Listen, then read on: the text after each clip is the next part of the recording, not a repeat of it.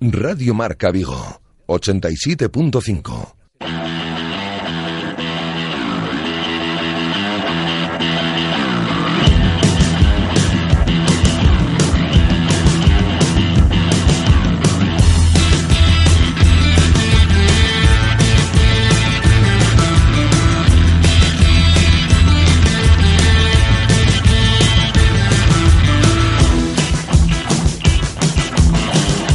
Directo Marca Vigo.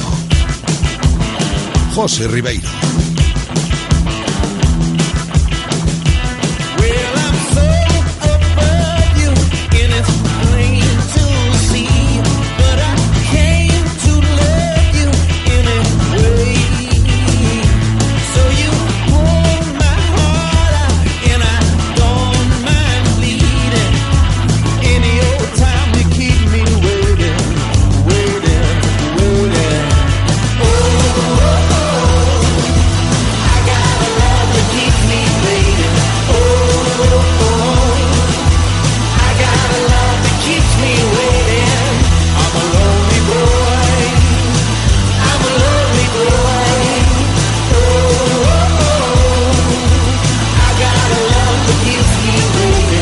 Saludos, ¿qué tal? ¿Cómo estáis? Bienvenidos a un nuevo directo Marca Vigo, nueva semana, lunes 9 de octubre, con el deporte que se vive aquí en el 87.5 en la aplicación de Radio Marca Vigo y también directamente desde la web de Radio Marca Vigo. La previsión meteorológica para hoy pues apunta que tendremos un día soleado con máximas de 27 grados, esas temperaturas que siguen siendo calurosas. ¿eh? Para hoy, en directo Marca Vigo, el Celta que comienza pues una nueva semana marcada por la la vuelta de los internacionales que irán llegando a medida que avance la semana, cuando vayan terminando los compromisos de las selecciones, que todavía quedan partidos, sin ir más lejos España en el día de hoy, y una nueva semana que va a comenzar para la plantilla que dirige Juan Carlos Unzué esta tarde, esta tarde a las seis y media, cuando empiece la primera sesión de entrenamiento tras los dos días de descanso que han, que han disfrutado los jugadores eh, que están en Vigo y les han dado el día, el fin de semana libre. Como digo, hoy volverán al trabajo a las seis y media en Amadroa, entrenamiento a puerta abierta,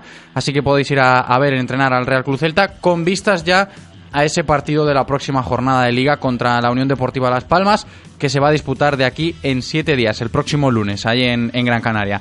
Además, hoy lunes, Facundo Roncaglia será sometido a las pertinentes pruebas médicas para diagnosticar el alcance de la lesión que sufrió el pasado jueves en el partido amistoso contra el Club Pachuca Mexicano, una rotura fibrilar en el bíceps femoral y como ya adelantamos en su día, después del partido, hoy será el, día en el que Facundo Roncagle se someta a esas pruebas médicas para ver hasta cuándo tiene, ¿no? Previsiblemente pues se va a perder el partido contra Las Palmas y veremos cuántos más a la espera del parte médico oficial sobre la lesión de Facundo Roncaglia. Recibiremos en nuestro tiempo de tertulia a Adrián Rubio y a David Penela para comentar toda la actualidad en el día de hoy en torno al Real Cruz Celta, un día tranquilito en cuanto a actividad eh, informativa, mediática, porque como os digo, los jugadores que están aquí en Vigo han disfrutado del fin de semana libre y en el día de hoy por la mañana también la han tenido libre porque van a empezar a entrenar por la tarde.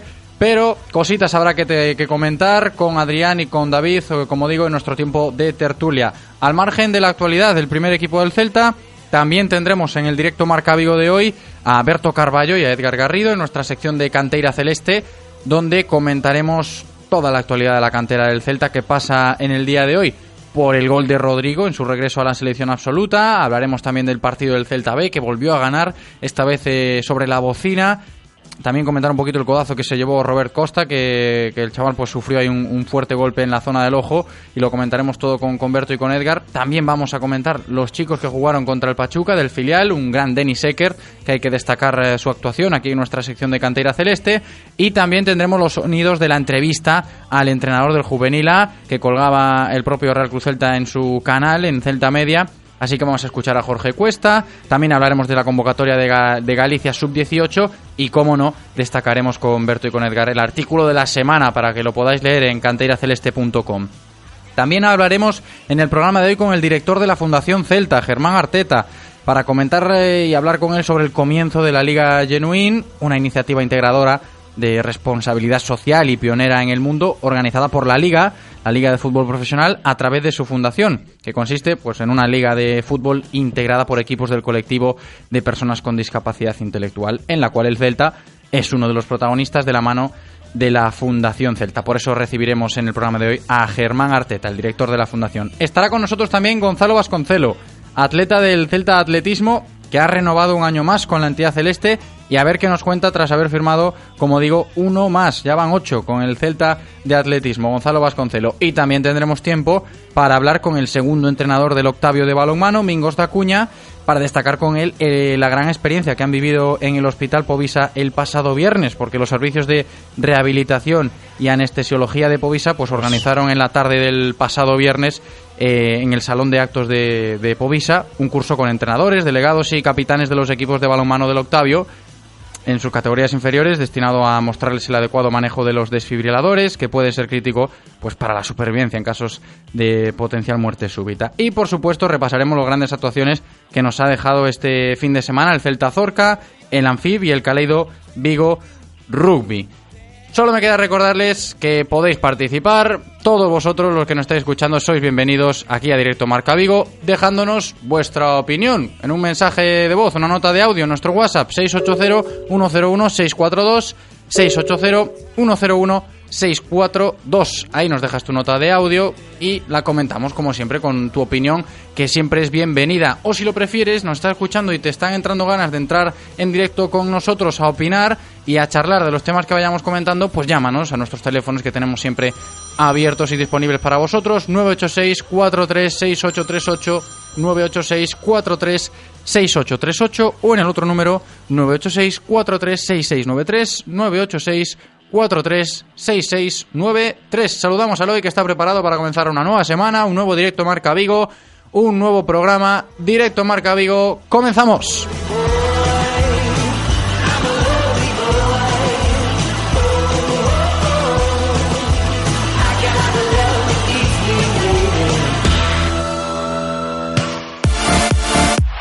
Radio Marca, el deporte que se vive. Radio Marca. Acaba tu verano de la mejor manera. Después del sol, los chiringuitos, la playa y los mojitos, aprovecha los Dacia Days durante todo el mes de septiembre porque tu nuevo Dacia puede salirte gratis. Consulta bases legales del sorteo en dacia.es. Visítanos en Rodosa, tu concesionario Dacia en Vigo, Nigrán y Cangas. Estos son testimonios reales de experiencias reales. Os acantilados son de película. Increíbles. ¡Qué maravilla de rutas fixemos! Xa estamos planeando volver. A min dame unhas vacacións de verdade. Dame Galicia. Galicia, o bo camiño. Actuación cofinanciada pola Unión Europea a través do Fondo Europeo de Desenvolvemento Regional. Olvídate de dar vueltas, de buscar aparcamiento en sitios imposibles y no esperes más para coger un taxi. En Pide Taxi te lo ponemos fácil. Descárgate de forma gratuita nuestra app Pide Taxi y reserva tu taxi cuando quieras, donde quieras y con quien quieras. Envía un WhatsApp con la dirección donde te encuentras al 647 470047 y pasamos a recogerte. Radio Taxi 986 470000. Que estoy pensando que yo con un coche que me lleve y que me traiga, a mí, a mí me sobra. Si yo con cualquier cosa me apaño. Pff, ya ves tú, si con que tenga techo panorámico eléctrico de máxima apertura, equipo de sonido vía no play y un sistema de conectividad como el SIM 3, por ejemplo, para dedicarme solo a la carretera y tal, yo con eso pff, me apaño. Nuevo Ford Fiesta equipado con la última tecnología, para que te apañes y tal. 100% equipado, 100% nuevo Fiesta. Que yo, bueno, con eso, pff, no veas. Visítanos en Galmotor, en la carretera Camposancos 113 Vigo. En Radio Marca Vigo os escuchamos. Vosotros hacéis la radio con nosotros. Participa llamando al 986 43 68 38 o 986 43 66 93. Radio Marca, el deporte que se vive. Radio Marca.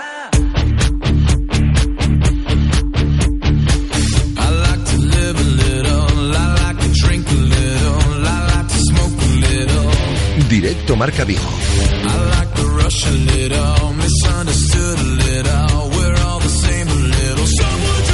José Ribeiro.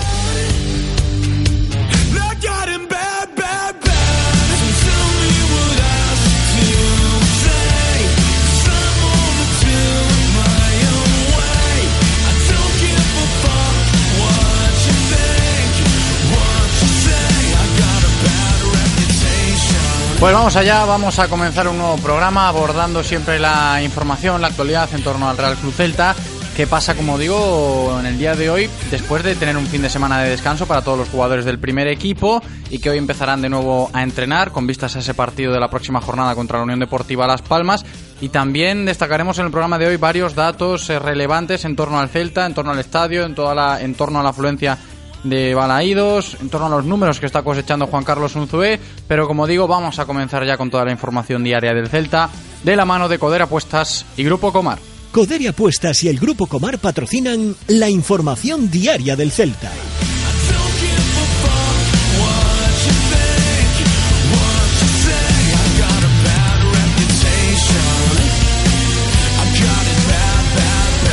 El Celta que comienza una nueva semana marcada por la vuelta de los internacionales que irán llegando a medida que avance la semana cuando vayan terminando los compromisos eh, de las selecciones. Sin ir más lejos, hoy juega España y veremos si Yago Aspas es protagonista esta vez. El otro día no tuvo minutos contra Albania, pero todo apunta a que hoy sí que va a tener eh, minutos. Veremos si de inicio, veremos si, si en la segunda mitad, pero hay que estar pendientes de Yago y de su actuación, por supuesto. Y una semana que va a comenzar para la plantilla que dirige Juan Carlos Unzué esta tarde a las seis y media cuando empiece la primera sesión de entrenamiento tras los dos días de descanso que han disfrutado los jugadores que están en Vigo, les han dado el fin de semana libre y como digo, hoy volverán al trabajo a las seis y media de la tarde en Amadroa, entrenamiento a puerta abierta, así que si estás por allí, tienes la tarde libre y te apetece ir a ver entrenar al Celta, puedes hacerlo. Hoy el club ha dictaminado esa jornada de puertas abiertas a partir de las seis y media, entrenamiento del Celta, con vistas a ese partido de la próxima jornada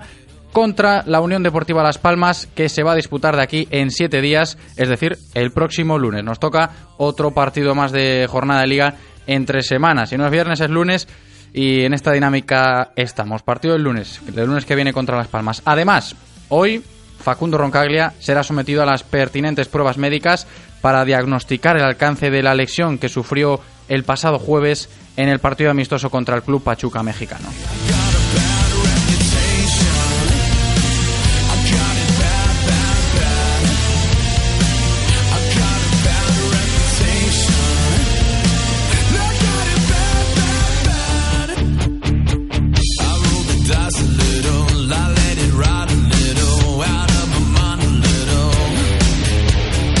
Y en este lunes, eh, día 9 de octubre, nos hemos despertado con datos relevantes cuando leemos la prensa local, porque datos que certifican que el Celta pues ha cuajado el segundo peor arranque en seis años, es algo que, que es destacable y llama la atención. Segundo peor arranque en seis años, porque el conjunto Vigues no registraba menos de ocho puntos, que son lo que tenemos en las siete primeras jornadas de liga desde el curso 2013-2014 cuando estaba Luis Enrique al frente del banquillo y Unzué como segundo entrenador también.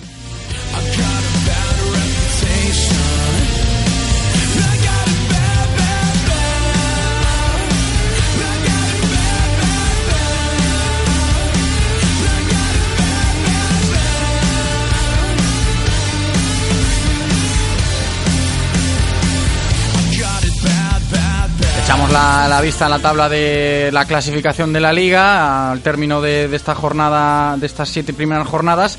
Y bueno, vemos a un Celta un décimo, mitad de tabla con ocho puntos, como dije, y eso significa que que es el segundo peor arranque en las últimas seis temporadas, cuando comenzaba con Luis Enrique. Bien es cierto que el año pasado con el Toto habíamos comenzado pues un poquito en la misma dinámica, con tres derrotas seguidas en las primeras jornadas, un punto en las cuatro primeras también. No se le está dando muy bien el Celta estos inicios ligueros, pero no deja de, ser notable este dato significativo de que sea el segundo peor arranque en seis años. También se hace alusión en el día de hoy a la situación de, de, los internacionales del Celta, evidentemente, que han estado este fin de semana con sus selecciones y la situación por la que pasan los jugadores del Celta también en calidad de cedidos repartidos por España y Europa. Si hablamos de los que están fuera, de los eh, ocho jugadores del Real Cruz Celta que están lejos de Vigo estos últimos días, pues destaca que Pione, Sisto y Lobotska disputaron los 90 minutos con Dinamarca y Eslovaquia, que acaban segundas de grupo. Los célticos, como digo, Pione y Lobotska fueron titulares y disputaron los 90 minutos en los compromisos internacionales de las selecciones de Dinamarca y Eslovaquia. Por una parte, los daneses empataron a un gol con eh, Rumanía y aseguraron su presencia en la repesca, mientras que los eslovacos endosaron un 3-0 a Malta, lo que unido al empate de Escocia en Eslovenia también les va a permitir acabar segundos, pero con 18 puntos y con el riesgo de ser el peor de todos los eh, grupos en esa posición, lo que les va a dejar sin la eliminatoria con puerta de entrada al Mundial. Pione Sisto se ha confirmado como un fijo en la selección absoluta de Dinamarca, jugó los dos partidos de esta semana completos y rindió a buen nivel, tuvo protagonismo en el juego de ataque, sacó un par de centros que llevaron peligro al área e incluso se atrevió con el disparo de media distancia, que es algo que se le exige mucho también aquí en Vigo y se le ve eh, un poquito más suelto en, esta, en este sentido a Pion en los últimos partidos. Y Lobotska también se ha convertido en un fijo en el centro del campo de Eslovaquia. Le va a venir bien a Stanislav sumar minutos para ir cogiendo ritmo de partido y que se acomode cuanto más mejor aquí en Vigo y cuanto más pronto mejor. Eh, igual que Pione, pues Lobotska disputó los dos partidos y tuvo pues incidencia directa en el juego de su selección. Está en los últimos encuentros con la absoluta de Eslovaquia desde el pasado Mundial Sub-21, del pasado verano, pues está teniendo más protagonismo con la absoluta. Y su selección Eslovaquia tuvo un duelo plácido ante Malta, un 3-0, acabó siendo válido para asegurar el segundo puesto del grupo. Y hoy y mañana tendrán que estar atentos a los resultados para ver si finalmente pues, puede disputar la repesca. Por otra parte, y después de jugar en domingo, ambos deben eh, ser los primeros. Está previsto que así lo sea, tanto Pione Sisto como Stanislav Loboska, mm, que lleguen a Vigo para ponerse a las órdenes de Unzué. Además, como dije al principio, hoy va a ser el turno de Yago Aspas, que tendré, tendrá ese protagonismo esperado con la selección absoluta. Veremos si Lopetegui cuenta con él en el día de hoy contra Israel. Y Emre Mor también juega con Turquía, descartada ya para, para el Mundial. De Yago, apunta titular en el 11. Esperemos que así sea, con España en el partido de hoy para cerrar la fase, ya clasificados en Israel. Mientras que pues Emre Mor también puede tener minutos en la cita que su selección tiene hoy con Finlandia. Turquía, como digo, ya está descartada y será un, encuentro de trámite. Para completar el tema este de los internacionales de Vigo, del Celta, perdón, que están lejos de Vigo, pues eh, nos queda para el martes, John Guidetti, que puede participar en eh, un decisivo Holanda-Suecia, importante para los intereses de los suecos, mientras el miércoles va a ser la hora del Tuco Hernández y de Maxi Gómez, los sudamericanos, en la jornada, podemos decirlo así, ¿no? Trascendental de las eliminatorias en Sudamérica.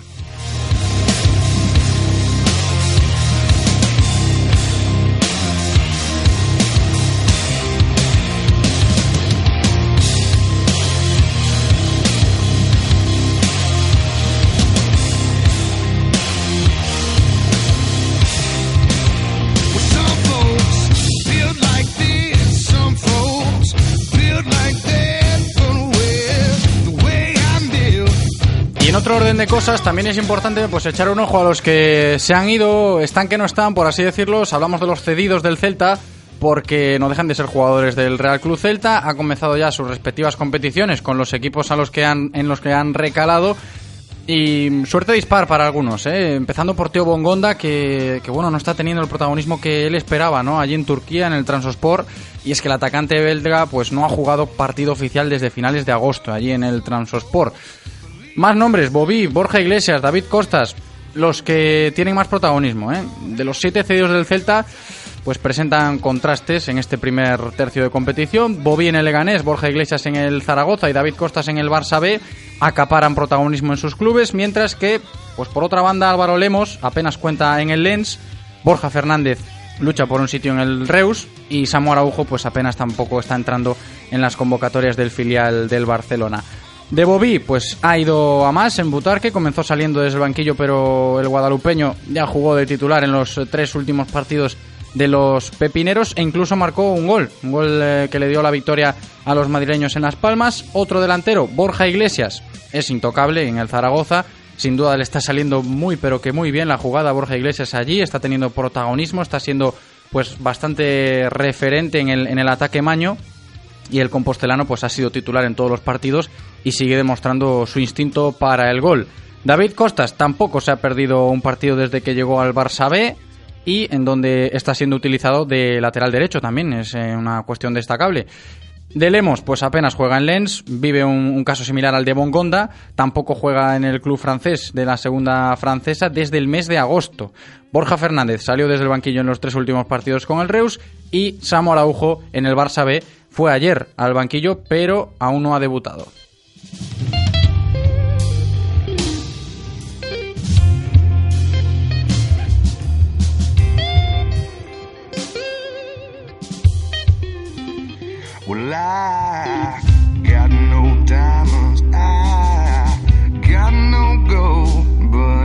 Y otro tema preocupante también es la afluencia en torno al Real Cruz Celta. Ya que no tenemos actividad mediática, pues es eh, conveniente rescatar temas que se van quedando en el tintero y que no dejan de ser eh, destacables, como el que pues comentamos ahora mismo, ¿no? esa afluencia del estadio a Balaídos. Poquita gente va últimamente a Balaídos, es algo que puede preocupar. Se incrementó un poquito esta cuestión a raíz de la pobre entrada del otro día en el amistoso contra Pachuca. Sí que es cierto que era un partido amistoso, era un jueves con mucho frío, niebla, pero es que, como dijimos en su día, lo del jueves contra Pachuca y era un partido benéfico, ¿eh? parecía un partido a puerta cerrada, ¿eh? muy, muy poquita gente en Balaidos y se ha incrementado un poco este tema de, de la afluencia al estadio municipal de Balaidos. Y los motivos pueden ser varios. Esta temporada, pues la misma tendencia está siendo en los fines de semana que en las citas intersemanales, que están siendo bastantes. El Celta, pues nunca recibe el favor de los horarios. Esta temporada no tenemos suerte con ello. Fuera de Europa, los celestes parecen abocados a jugar siempre en días laborables, pero aún así los números no difieren mucho. La mejor entrada como local de este curso, según los datos del propio Real Cruz Celta, fue el partido con el Alavés en domingo por la tarde, 17.384 aficionados y la peor en liga se dio ante el Getafe en jueves por la noche, 15.000, apenas 15.000 aficionados. Pues dos millares de espectadores pese a la diferencia ostentable de, de día, ¿no? Un, sábado por la tarde y un jueves evidentemente pues choca un poco, ¿no? Poca gente que va a Balaidos, los precios también es, es un motivo a tener en cuenta, los abonos que se han encarecido pues un 35% con seis años de subida, no hay campaña de abonados sin lío en los últimos años, es algo que tampoco pues gusta mucho al socio del Celta, es algo a lo que estamos acostumbrados, no esconden su malestar los socios evidentemente y su descontento. Y Mourinho pues en su día asumió asumió fallos pero lo único real es que la media de incremento del carnet de socios se sitúa en el 35% desde el año 2012 el de regreso a primera y sin contar la reconvertida grada de preferencia cuyo encarecimiento pues se ha ido hasta el 137% ¿eh? ahí, ahí es nada en tribuna, por ejemplo, pues la media de aumento por curso se ha situado en los 35,6 euros anuales. Así que ese puede ser quizás otro de los grandes motivos que, que achaquen a esta poca afluencia de público a, a Balaídos. Eso pues ha provocado un, un divorcio entre socios y club, el trato al socio un poquito en el punto de mira, ¿eh? Mm, la gente con, descontenta con, con, el trato que se le está dando desde, desde el Celta. Una parte importante de esa masa social del Celta pues ha hecho ver su descontento ya con, con el trato recibido en alguna que otra ocasión. La reubicación por las obras o el cambio de asientos con respecto a temporadas anteriores han sido los últimos motivos de, esta fricción que se comenta y la falta de accesibilidad es otro de los asuntos de, de, discordia. ¿no? El curso pasado el cambio de asiento por exigencias de la UEFA pues estuvo también eh, en ese foco de, las críticas durante todo el curso. Otra cuestión también relevante en este tema que podríamos meter en el saco de los motivos que dan pie a, este, a esta poca afluencia de, de público en el estadio cuando hay partido es el tema de la grada de animación, ¿no? Esa famosa grada 1923, pues el Celta puso normas en verano para la denominada grada 1923 y la respuesta que se encontró es que la grada de animación oficiosa pues eh, golea a la, a la, oficial, ¿no? La gente pues se busca un poquito la vida por su cuenta. Y ese es otro motivo por lo que tampoco favorece mucho la relación entre socio y, club en este caso. Yo creo que el siguiente punto a tratar va a ser el, el un poco el, el detonante porque evidentemente la gente que está más descontenta pueden ser los abonados de Río por el tema de las obras y es que es otra cosa que hay que tener en cuenta, ¿no? Las incomodidades y la falta de, de aparcamiento también no, no ayudan. Un estadio en obras no es el mejor escenario para acudir al fútbol y más si cabe si no hay un, un parking, ¿no? Que, que se asegure el aparcamiento. El descenso de espectadores ya venía de atrás, pero la escenografía actual no ayuda tampoco a cambiar esta tendencia. Tampoco la obra ya realizada ya que Tribuna pues presenta importantes deficiencias a, en, materia de funcion, funcionabilidad, pese a tratarse de un espacio nuevo. Sí que es cierto que ha quedado pues relativamente bien la grada, está bastante decente, pero sigue sin, sin, sin amoldarse a, las necesidades de, la gente, ¿no? Pero que al fin y al cabo, pues no deja de ser un motivo más. Las obras para, para tener un poquito descontentos y que no haya tantas ganas, ¿no? De, de ir a balaídos, así que se puede meter también en el saco, como digo. Y otro motivo también trascendente es el calendario, ¿no? Los rivales con poco cartel en el inicio de este curso, salvo la Real Sociedad en el primer partido, el resto de los rivales que han pasado por Balaídos pues tampoco tenía una etiqueta de, llamativos a, la hora de, ver el, partido. ¿no? El Alavés es un viejo compañero de fatigas el Getafe y el Girona son dos recién ascendidos. Atlético de Madrid va a ser el próximo visitante y en domingo por la tarde. Así que esperemos que, en esa fecha se, vea un Balaídos un poquito más, eh, más llamativo, con más gente.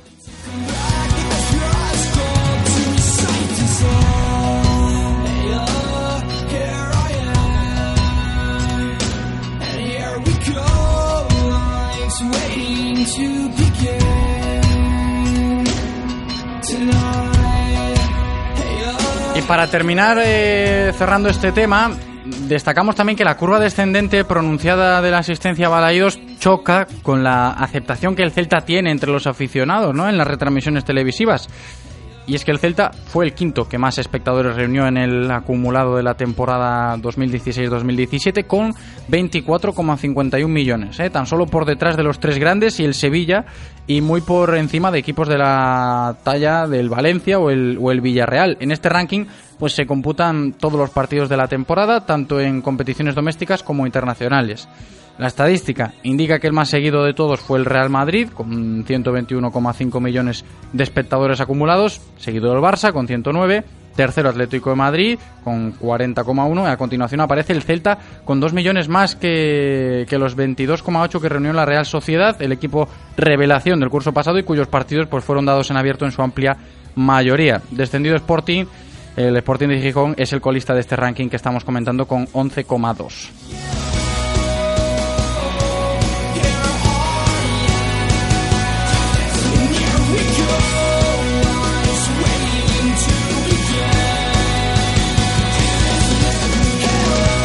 Enseguida vamos ya con nuestro tiempo de tertulia con Adrián Rubio y David Penela.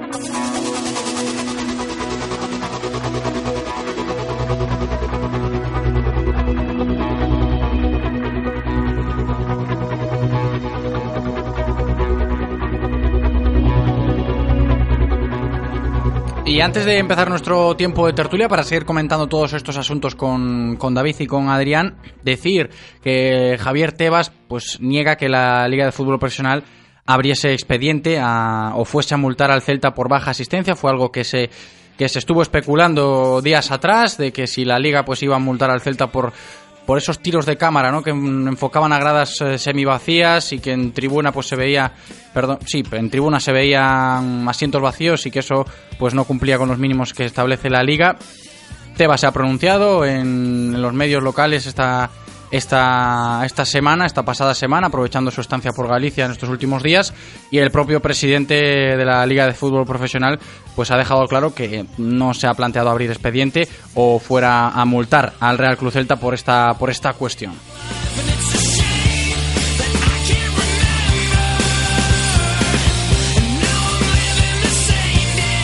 Las tertulias del Celta en Radio Marca Vigo.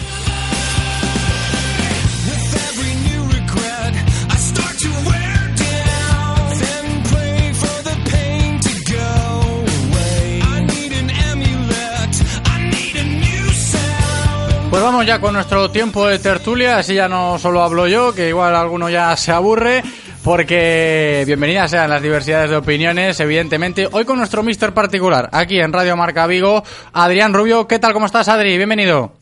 Hola, buenos días. Me parece que te pillamos un poquito liado, ¿no? Con toda la bootcamp y todo, todo el desarme, ¿no? De lo que fue. Bueno, con los últimos toletazos ya. ¿Qué tal? Ha salido todo muy bien, imagino, ¿eh? Sí, la verdad Sí. que un exitazo a nivel participación, a nivel público, nos ayudó muchísimo el día espectacular que Italia en vivo y que la prueba se celebre en la playa de Sabil, pues, pues animo a todo el mundo a, a visitarnos. Hombre, claro, con, con el, con el buen tiempo que tuvimos este fin de semana, para no ir a, a disfrutar de un evento así en la playa de Samil, que bueno, como dices tú, estáis con los últimos coletazos, pero desmontar todo eso, cuidado. Pues sí, 33 obstáculos a lo largo de la playa de Samil, imagínate, imagínate.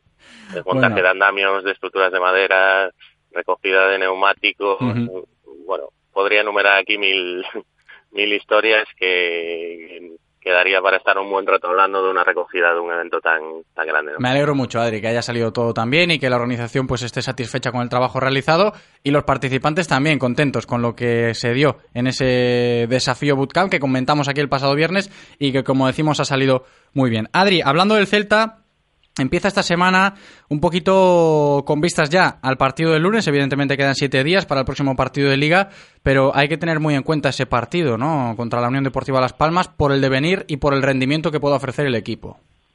Pues sí, la verdad que es un partido un partido importante. Eh, a ver si el Celta puede puede comenzar a, tener una, una regularidad a nivel de resultados. Eh, nos enfrentamos a un rival que, que no lo está pasando muy bien, la verdad, que está con, con seis puntos, eh, pero con unas rachas eh, de, subidones y bajones eh, importantes. Eh, perdieron los dos primeros partidos, ganaron los dos siguientes, llevan tres perdidos ahora mismo. Eh, bueno, creo que es un rival que con esa inestabilidad pues puede ser propicio para que el Celta pueda rascar algo. Además, sí cabe, porque si echamos un ojo a la clasificación, Las Palmas está decimoséptima, empatado a puntos con el Eibar, marcando el descenso con seis puntos, y el Celta está o, con ocho puntos en la, posición en la posición decimoprimera. Así que es vital, ¿no? Meter esa, esa brecha de puntos con, con el conjunto canario también, para no meterse en líos y que no se incremente la duda que generó el equipo contra el Girona también. Sí, todo lo que lo que sea ir dejando rivales por abajo con, con la brecha mayor de puntos posible, pues obviamente es, es, es bueno para el Celta. Eh, tampoco creo que, la plantilla y el cuerpo técnico estén mirando a estas alturas a cuántos se están metiendo por debajo, pero bueno, sí que sí que es un dato a tener en cuenta. Ujú. Además, Adri, echándole un ojo a la agenda que tiene el Real Cruz Celta marcada para el día de hoy, actualidad pura y dura, comienzan los entrenamientos a las seis y media de la tarde con jornada de puertas abiertas en Amadroa, sin Facundo Roncaglia, que está previsto para esta tarde que se le hagan las pruebas médicas pertinentes para determinar el alcance de la lesión del central argentino, central lateral, porque evidentemente mm, válido para las dos demarcaciones. Y ese es otro problema que tenemos esta semana. Hugo Mayo tocado, Facundo Roncaglia tocado y empiezan las cábalas también para quién puede suplir esta posición.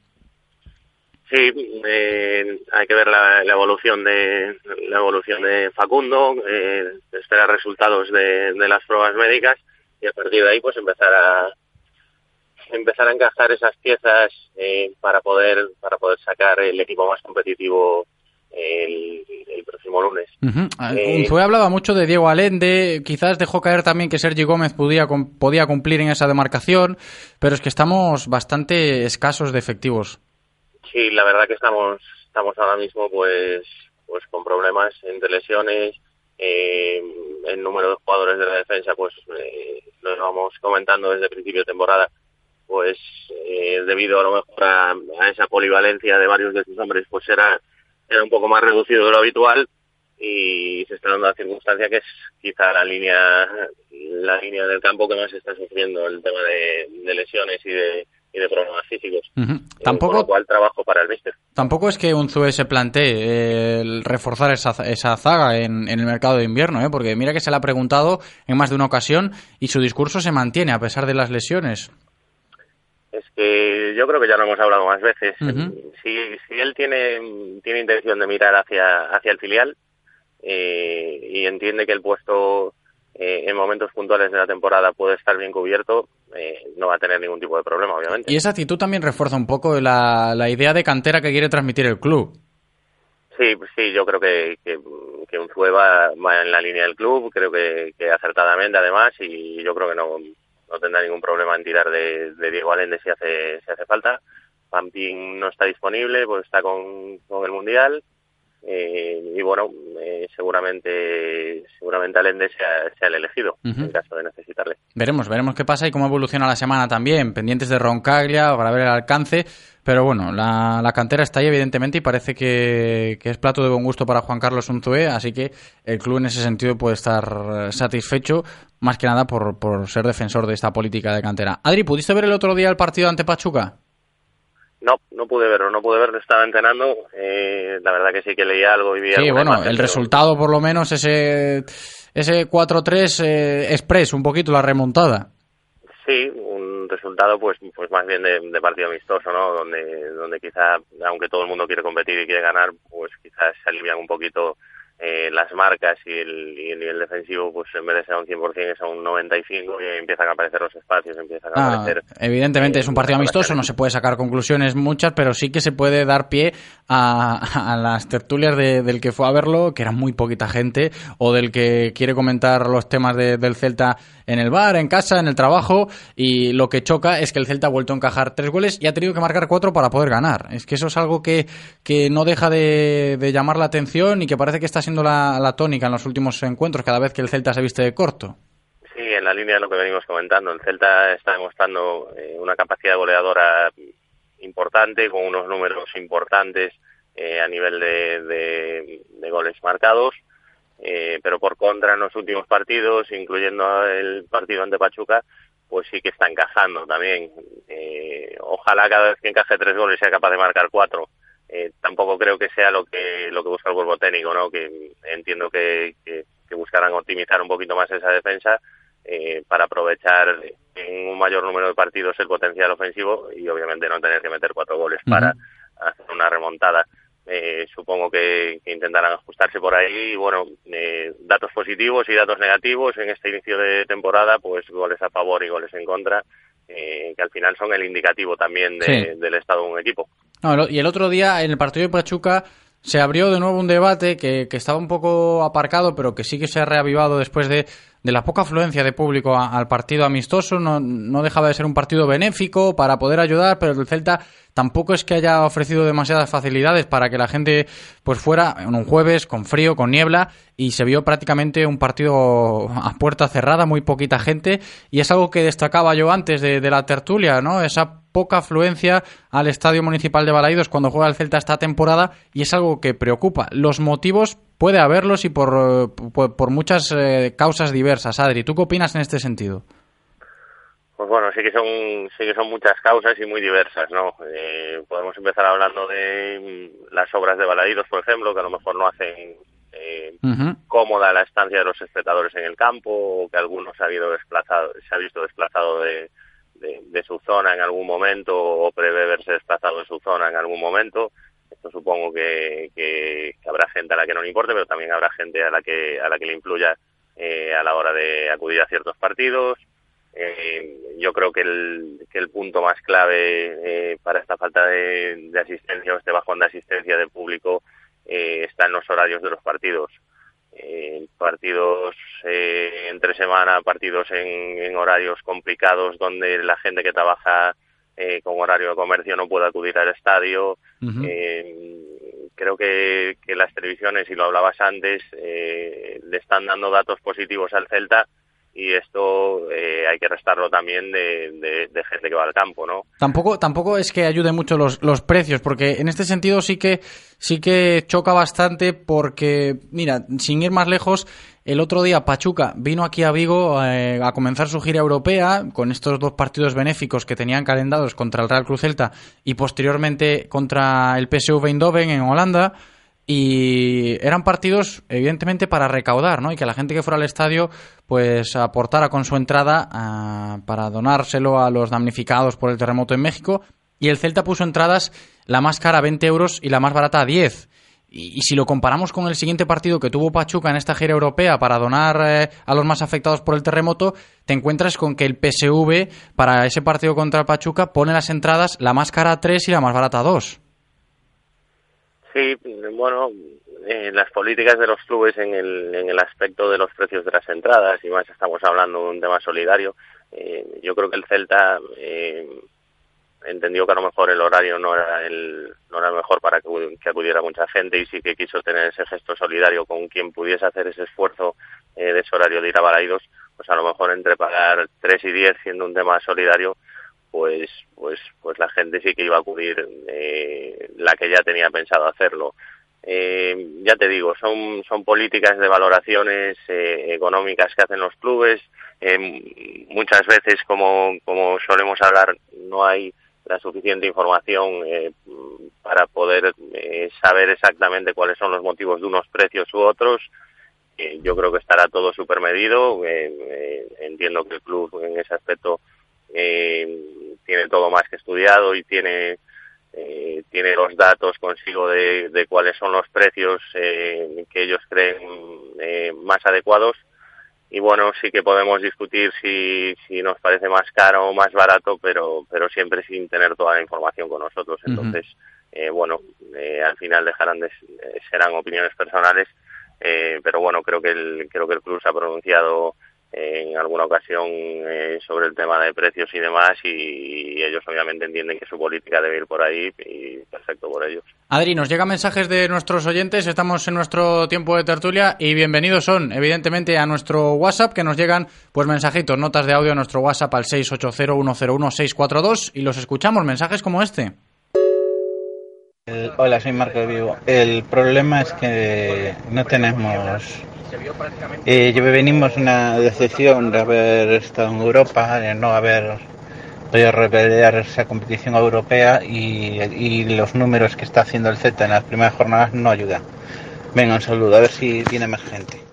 Adri, este puede ser quizás otro motivo importante a tener en cuenta y sin ir más lejos, el que más, ¿no? Esa pérdida, esa pérdida de ilusión que el equipo generó el año pasado y que este año pues eh, se ha perdido, se ha perdido bastante. Todo suma, obviamente. Eh, cuando cuando un año tienes competición europea, eh, vives partidos espectaculares Balaídos, noches europeas que tienen ese sabor especial, eh, llegas a donde llegas, de la forma que llegas, eh, te caes en una eliminatoria tan avanzada, eh, teniendo la opción hasta el último minuto de, de, de, de- de tocar esa gloria europea, ¿no? Pues pues sí que obviamente hay espectadores que pueden caer en la desilusión y, y que obviamente puede sumar eh, a estos datos negativos eh, de, de disminución de público en Balaídos. Eh, estoy completamente de acuerdo con el oyente que, que, que ha podido hacer daño a esta asistencia a Balaídos. Y el próximo partido que tenemos en casa es contra el Atlético de Madrid, quizás el primer equipo con renombre que va a visitar Balaidos esta temporada. Esperemos que, que esta cifra de, espectadores aumente por el mero hecho de ser un rival más atractivo de los que llevamos. Sí, siempre ayuda. Eh, Atlético de Madrid, Madrid y Barcelona obviamente tienen aficionados eh, a lo largo de toda la península y son aficionados que suelen acudir a ver a sus ídolos y bueno, en estos partidos siempre se experimenta un incremento de espectadores. Que eso es algo que puede molestar también a, cierta gente que, suele ir pues a todos los partidos, ¿no? De decir, eh, ese llamado celtismo de ocasión, ¿no? Evidentemente que existe por el hecho de que son eh, equipos de gran renombre y con aficionados en, en toda la península, como tú bien has dicho, pero también eh, es uno de los factores que alimenta la afluencia eh, al estadio, le pese, le pese a, a quien le pese. Adri, ya está con nosotros David Penela para continuar nuestro tiempo de tertulia. Lo saludamos. ¿Qué tal, David? ¿Cómo estás? Hola, ¿qué tal? Buenos días. Bienvenido. Te saluda Adri también. Hola, buenas David, ¿cómo estamos? ¿Qué tal? ¿Qué tal, Adri? Pues aquí estamos, charlando un poquito de todo lo que nos eh, depara el día de hoy, en el día que comienza la semana para el Celta por la tarde, David, y el día que hay pues muchos celtistas por ahí jugando con sus selecciones, ahí concentrados con los combinados nacionales, sin ir más lejos, Yago Aspas, esperemos que tenga protagonismo esta noche. Sí, seguramente aproveche Julen para darle minutos a los a los menos habituales una vez ya está todo el todo el pescado vendido y que, que sea un poquito como premio a toda esa gente que ha ido, que ha apoyado y que a lo mejor no no ha jugado tantos minutos como como los, los que tenemos en la cabeza, como los eh, Iniesta, Busquets, eh, Sergio Ramos o, o el propio De Gea. Adri, por ahí irá un poquito en esta línea, imagino. Sí, la verdad que la verdad que todos tenemos ganas de ver a Yago con la selección y, y no creo que haya a lo mejor ningún jugador en la concentración con más ganas de jugar que él. Sabemos la ambición que tiene, lo que le gusta disfrutar cada minuto y lo que disfruta de la selección y ojalá pueda disponer de esos minutos, hacer un buen papel, eh, hacer goles eh, que le va a venir muy bien también para, para su moral y para, y para seguir creciendo como jugador para esta temporada. ¿Os chocó un poco que el otro día contra Albania pues no disputara ningún minuto Yago Aspas?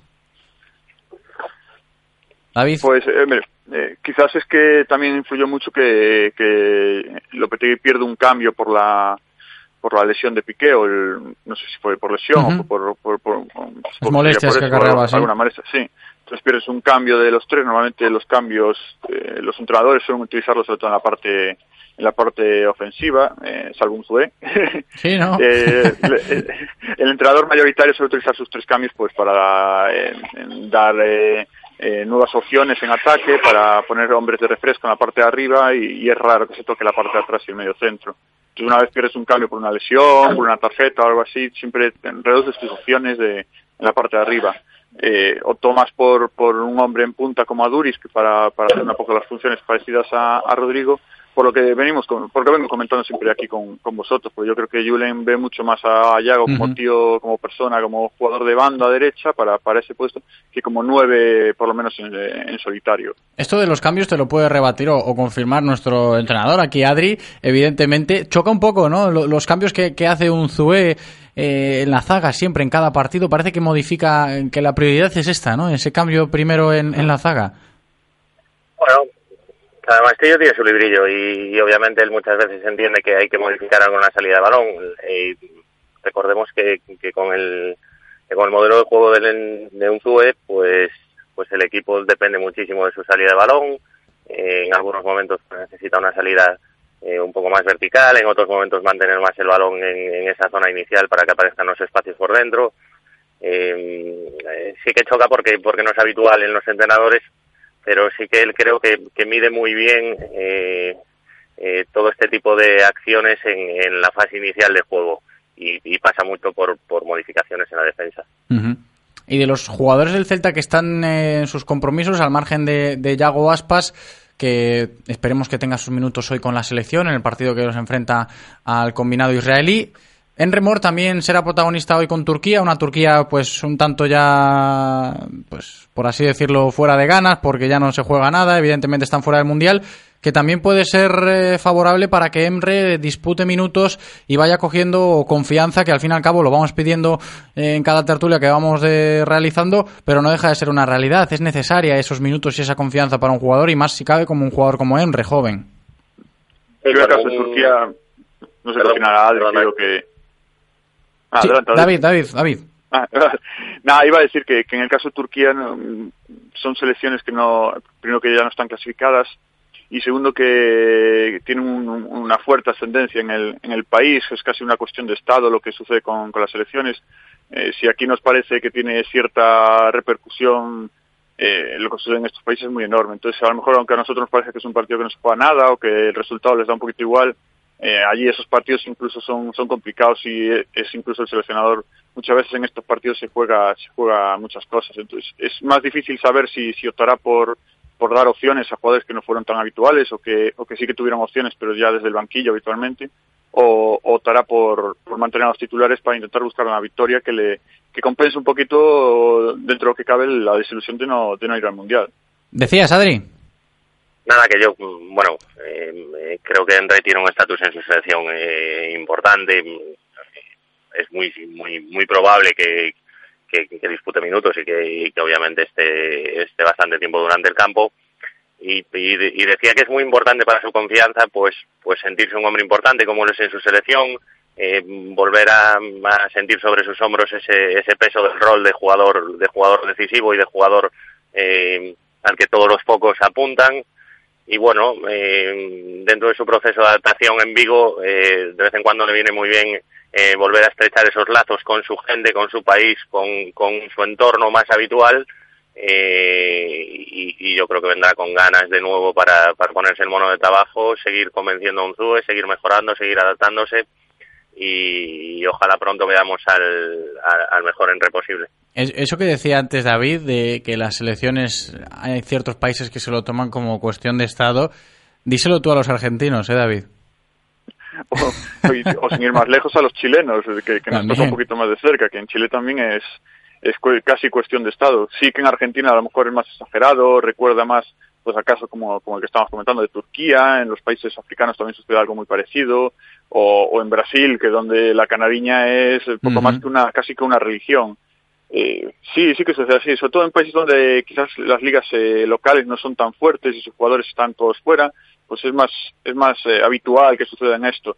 Ves como España, Inglaterra, Alemania, pues sí, sí, eh, las elecciones tienen su repercusión, pero yo creo que siempre que están un, un pasito, dos pasitos menos en, en, en esta repercusión en lo que sucede en estos países que veníamos comentando. Curioso el caso de- del Tuco Hernández con Chile, ahora que lo mencionas, la selección chilena. eh, es que el Tuco ha vivido una, una recuperación express, eh, una recuperación milagro, por así decirlo, porque aquí en Vigo se tenía el temor de que se pudiera lesionar en, la concentración con Chile, viajaba tocado, evidentemente era una realidad, tenía esas molestias que le impidieron estar contra el Girona, y con el consentimiento de los médicos viajó con Chile. La recomendación fue que jugara el segundo partido, este que va a disputar el próximo, bueno, los próximos días, y jugó el primero contra Ecuador y parece que se encuentra bien el Tucu, que se ha curado casi casi milagrosamente con, con la selección chilena. Esperemos que vuelva sin, sin ningún problema, Adri. Sí, esperemos, esperemos que, que venga, que venga eso sin, sin ningún contratiempo físico, que, que sus molestias se remitan y que, que pueda estar a las órdenes de, de un SUE lo máximo posible. Eso también te dice un poco de, de lo que es para un jugador de fútbol, en este caso, el ejemplo del Tucu Hernández nos vale perfectamente, el poder ir con la selección, ¿no? Que te da hasta igual esas molestias y que a veces lo que son molestias eh, en un club en el día a día, cuando te llama a la selección, eh, no existen para nada. Bueno, pero sabiendo sabiendo el tipo de el tipo de jugador que es y el tipo de personalidad que tiene, creo que con el Celta forzaría lo mismo. Eh, sí que sí que obviamente la selección eh, y más a, a unos meses vista de un mundial eh, a todo el mundo le apetece meter el pie aunque aunque tenga alguna molestia, ¿no? Eh, todos los jugadores obviamente quieren estar en, en una cita mundialista y creo que el Tucu eh, ahora mismo es consciente de que puede ser un hombre importante para su selección y, y obviamente eh, hace el esfuerzo eh, que ya te digo que, que también haría con el Celta pero pero gustosamente lo hace para su país Que por cierto, hablando de este tema, choca muchísimo la imagen de- del otro día de Fernando Gago con la albiceleste en Argentina. No sé si la visteis, eh, con los ligamentos prácticamente destrozados y, y el jugador que quería seguir jugando. Eh. Vendame rápido, decía, vendame rápido para, para salir. No sé si visteis esa imagen. Sí, la vi, la vi y, y bueno, eh, lo que hablábamos antes, hay, hay ciertos países donde se vive, donde se vive el fútbol con, con una pasión fuera de lo, de lo, de lo normal, digamos, eh, y, y donde los jugadores, eh, pues quieren, quieren estar siempre en el campo, ayudar a su selección y más cuando su selección, pues, pues está en situaciones un poco, un poco delicadas. Decía Eh, David. Sí, es, es- es lo que lo que comentaba, comentaba Adri, que también venimos, que comentaba yo también antes, es, es países donde el jugador casi siente más la, la selección que cualquiera de los de los clubes en los que en los que milita. Sin más lejos también ayer se vio una imagen impresionante en el Egipto Congo, me parece que era, que marca un penalti Salah, el jugador de Liverpool en el Ujú. 94, 95.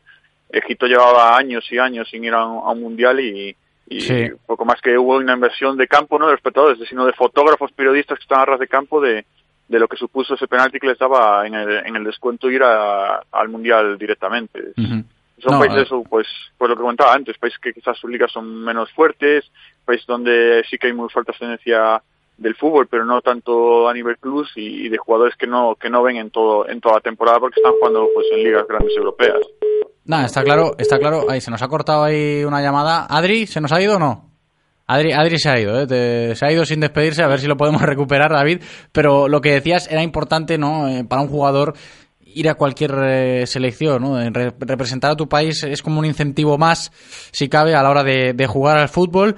Y orgullosísimo de ello está Maxi Gómez, que es otro de los nuestros que anda por ahí con, con las selecciones, ni más ni menos que con la selección absoluta, su primera convocatoria. El otro día no jugó ningún minuto, estuvo en el banquillo en el 0-0 de, de Uruguay. Yo no sé si le pesó un poquito a Tavares intentar eh, eh, realizar ese cambio con un 0-0. Era perfectamente comprensible meter a un delantero fresco, como bien puede ser Maxi Gómez, que está en racha. Pero eso de quitarlo por Cavani o Luis Suárez le pudo pesar un poco. No, y además es que es la, la cuarta opción en la delantera. eh.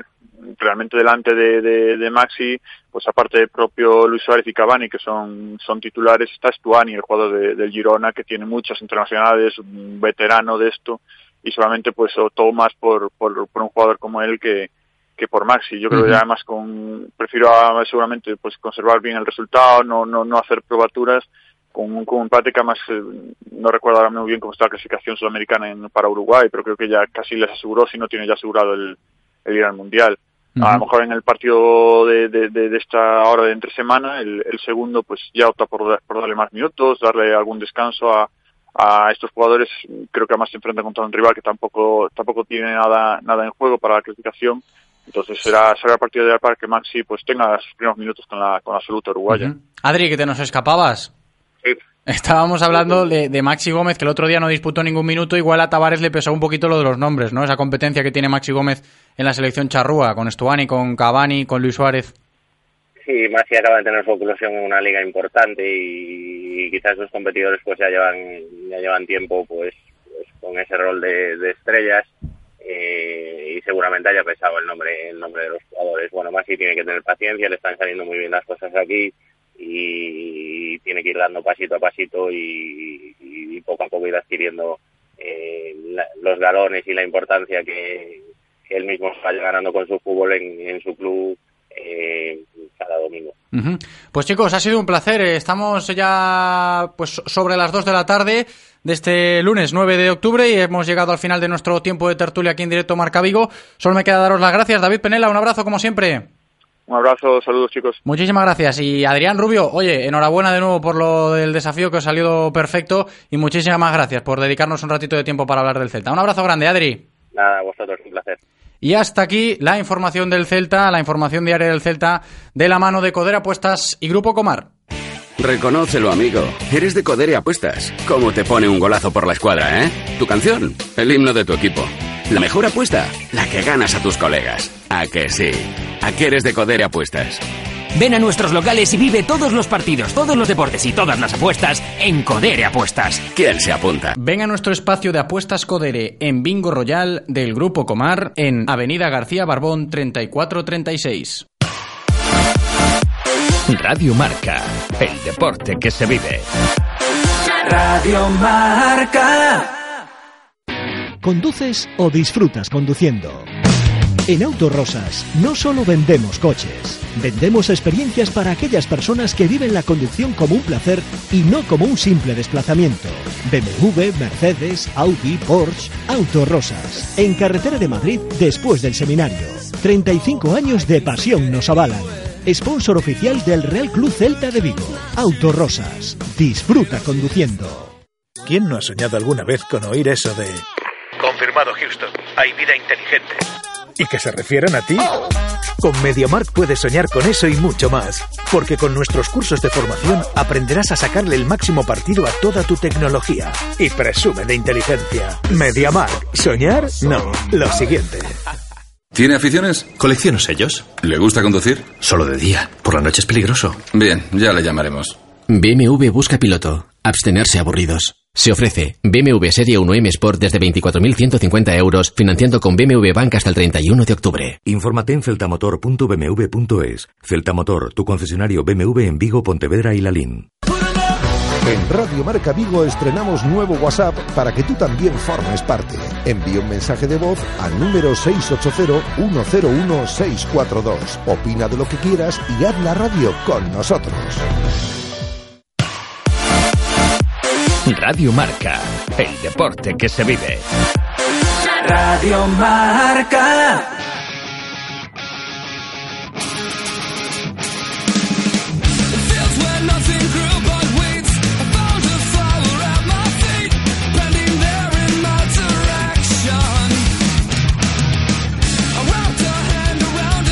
El mejor análisis de nuestra cantera tras el fin de semana llega de la mano de canteiraceleste.com con Berto Carballo y Edgar Garrido.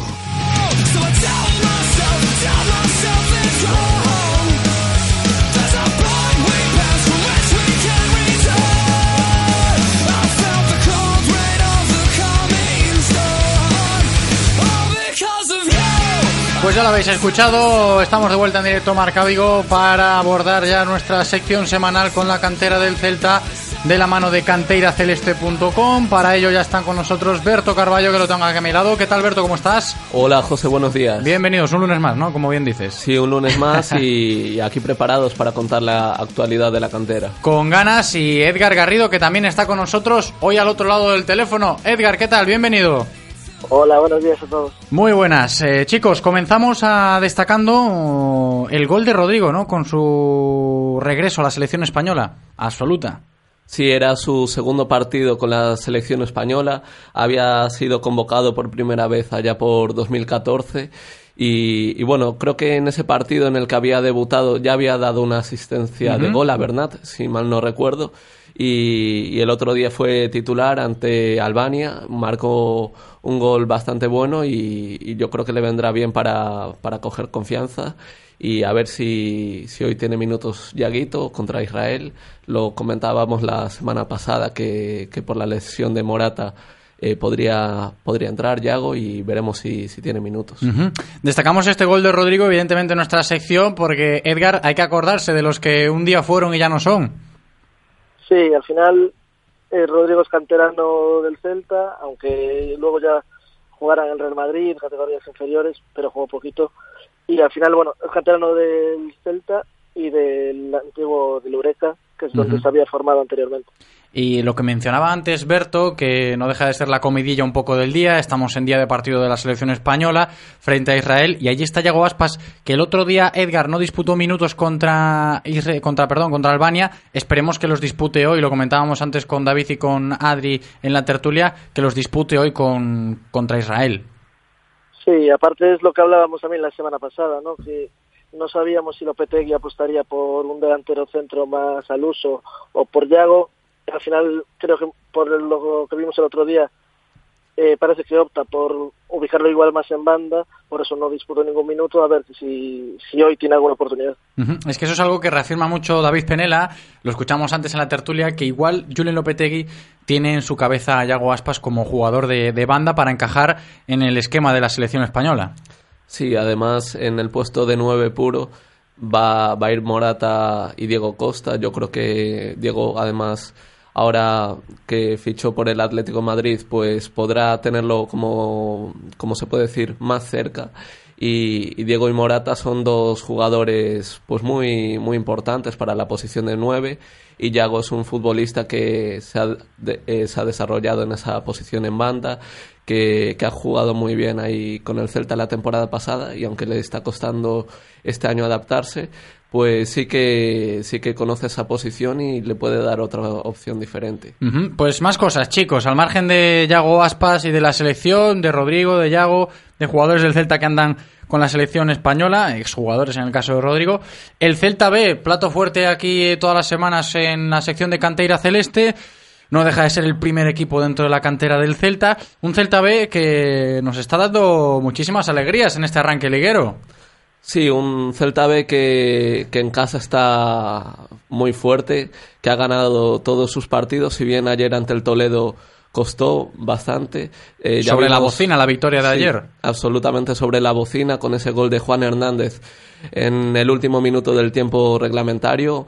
Un partido bastante duro. El Toledo ya se vio que, que es un rival fuerte, que el año pasado jugó los playoffs de ascenso y que seguramente esté arriba y el Celta B le costó eh, tuvo que generar mucho mucho balón mucha posesión para llegar no tuvo esas ocasiones excesivamente claras y aún así fue quien, quien llevó el, el mando del partido y, aunque ese gol llegaría en el tramo final yo creo que hace justicia al trabajo del filial que, que está siendo magnífico. También es muy importante, Edgar, destacar de, de este Celta B que sabe sacar, como en el día de ayer, partidos adelante que parece que se le van a resistir o que parece que el rival es muy fuerte, como en el caso del Toledo, y que cuando llegan este tipo de partidos, pues también es positivo, como digo, ver que el equipo sabe sacarlos adelante, Edgar.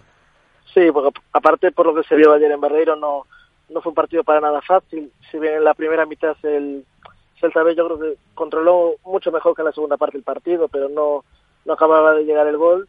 La segunda parte fue más un ida y vuelta, se volvió más complicado y aún así, a pesar de eso, insistiendo, consiguieron un, yo creo que merecido gol a pesar de, de la dificultad de lo que costó.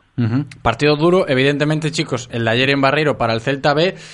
Si hablamos de dureza, que se lo digan a- al pobre Robert Costa.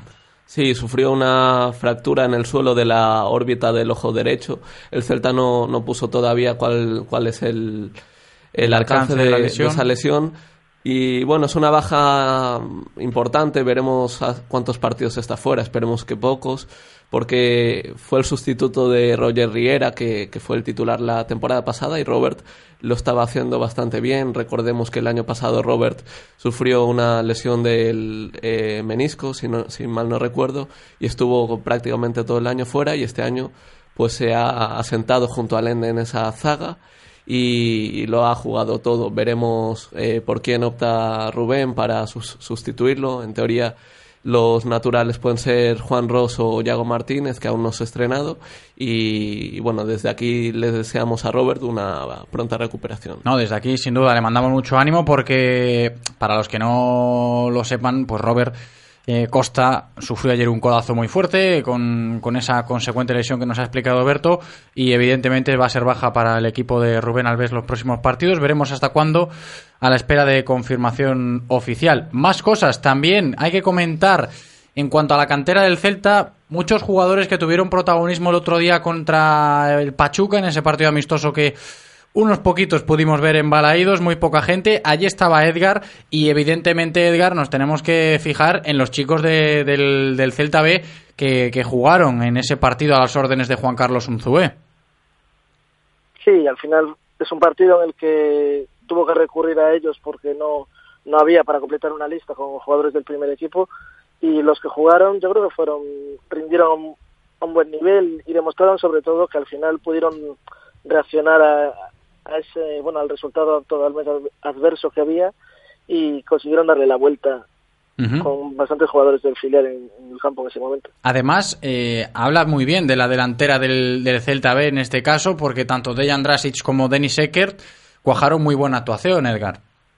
Sí, la verdad que de Drassi ya se, ya se esperaba que, que estuviera en este partido, porque al final, eh, de, aunque juegue en el filial, digamos que es jugador como si fuera del primer equipo.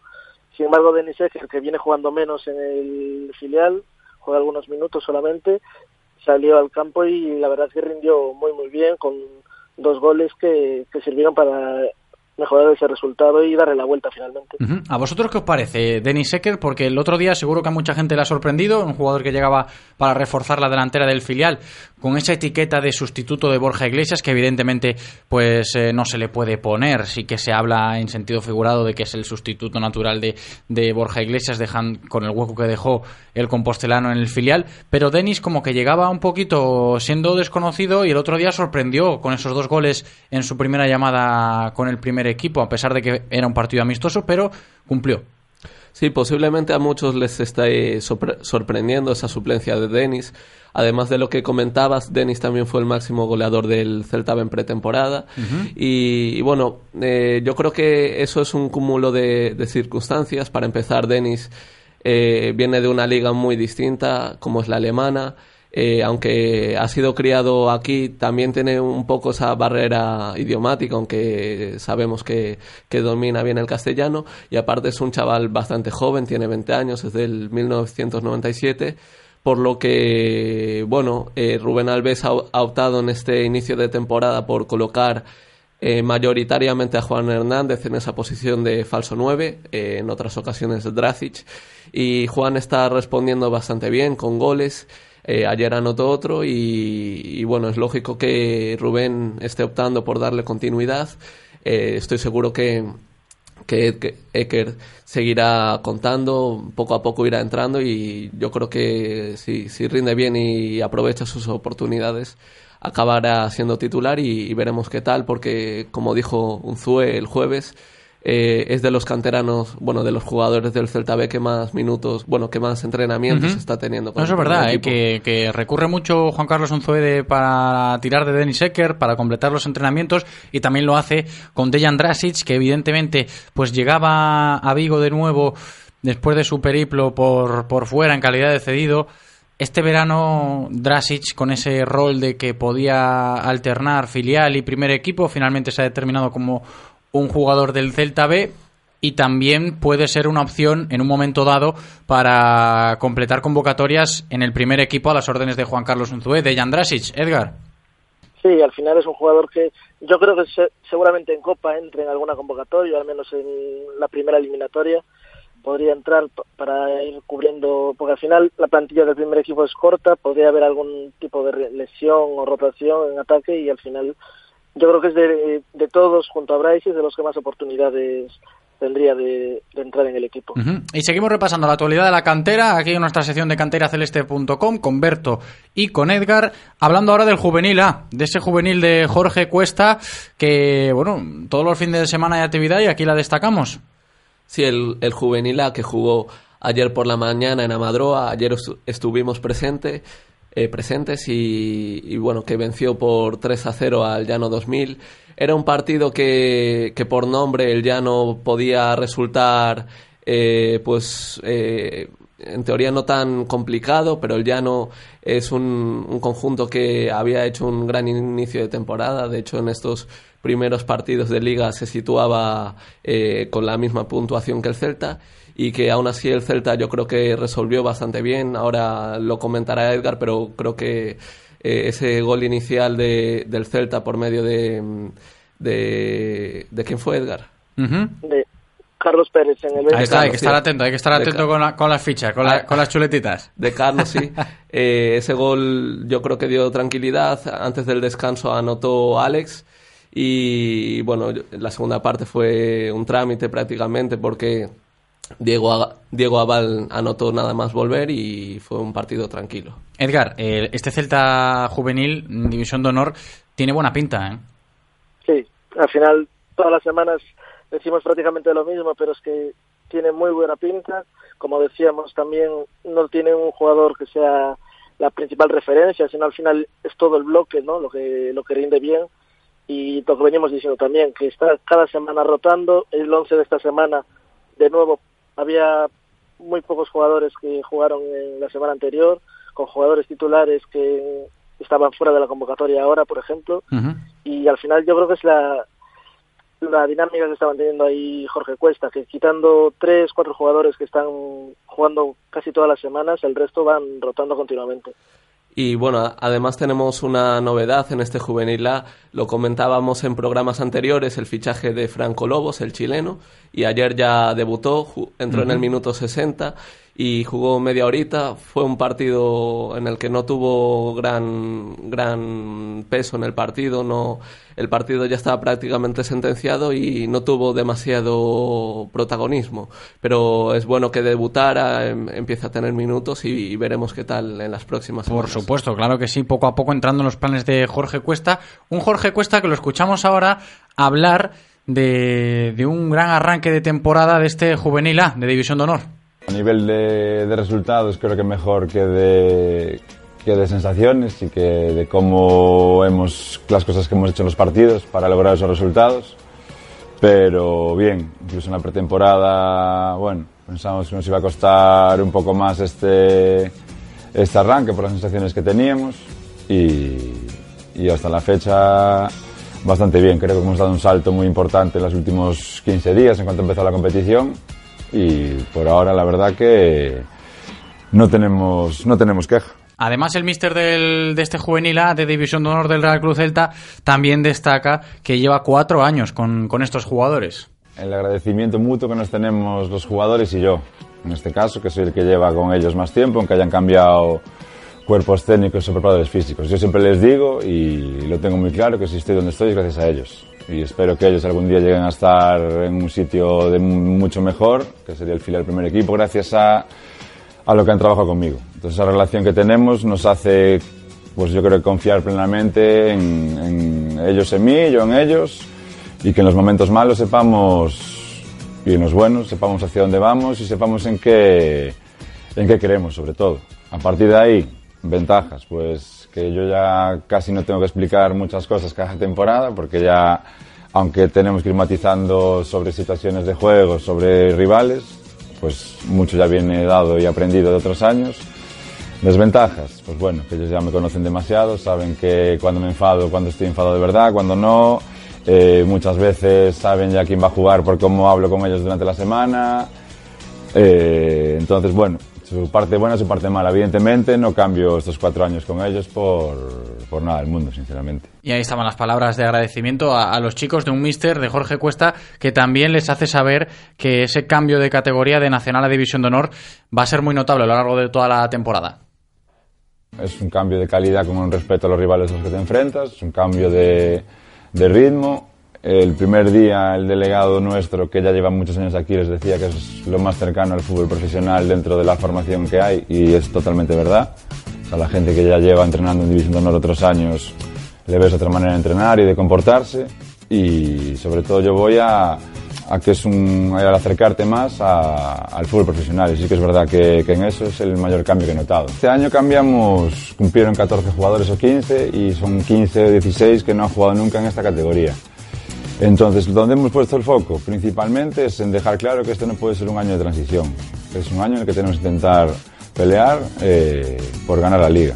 Yo creo que ahí es el mayor cambio que en su cabeza se ha dado, porque ellos parecía como que veníamos, que bueno, somos todos nuevos, nos van a dejar este año que parece que va con... Y no, yo creo que el cambio que vamos a dar, el, donde estamos haciendo hincapié, es que tenemos que intentar competir por, por pelear la liga.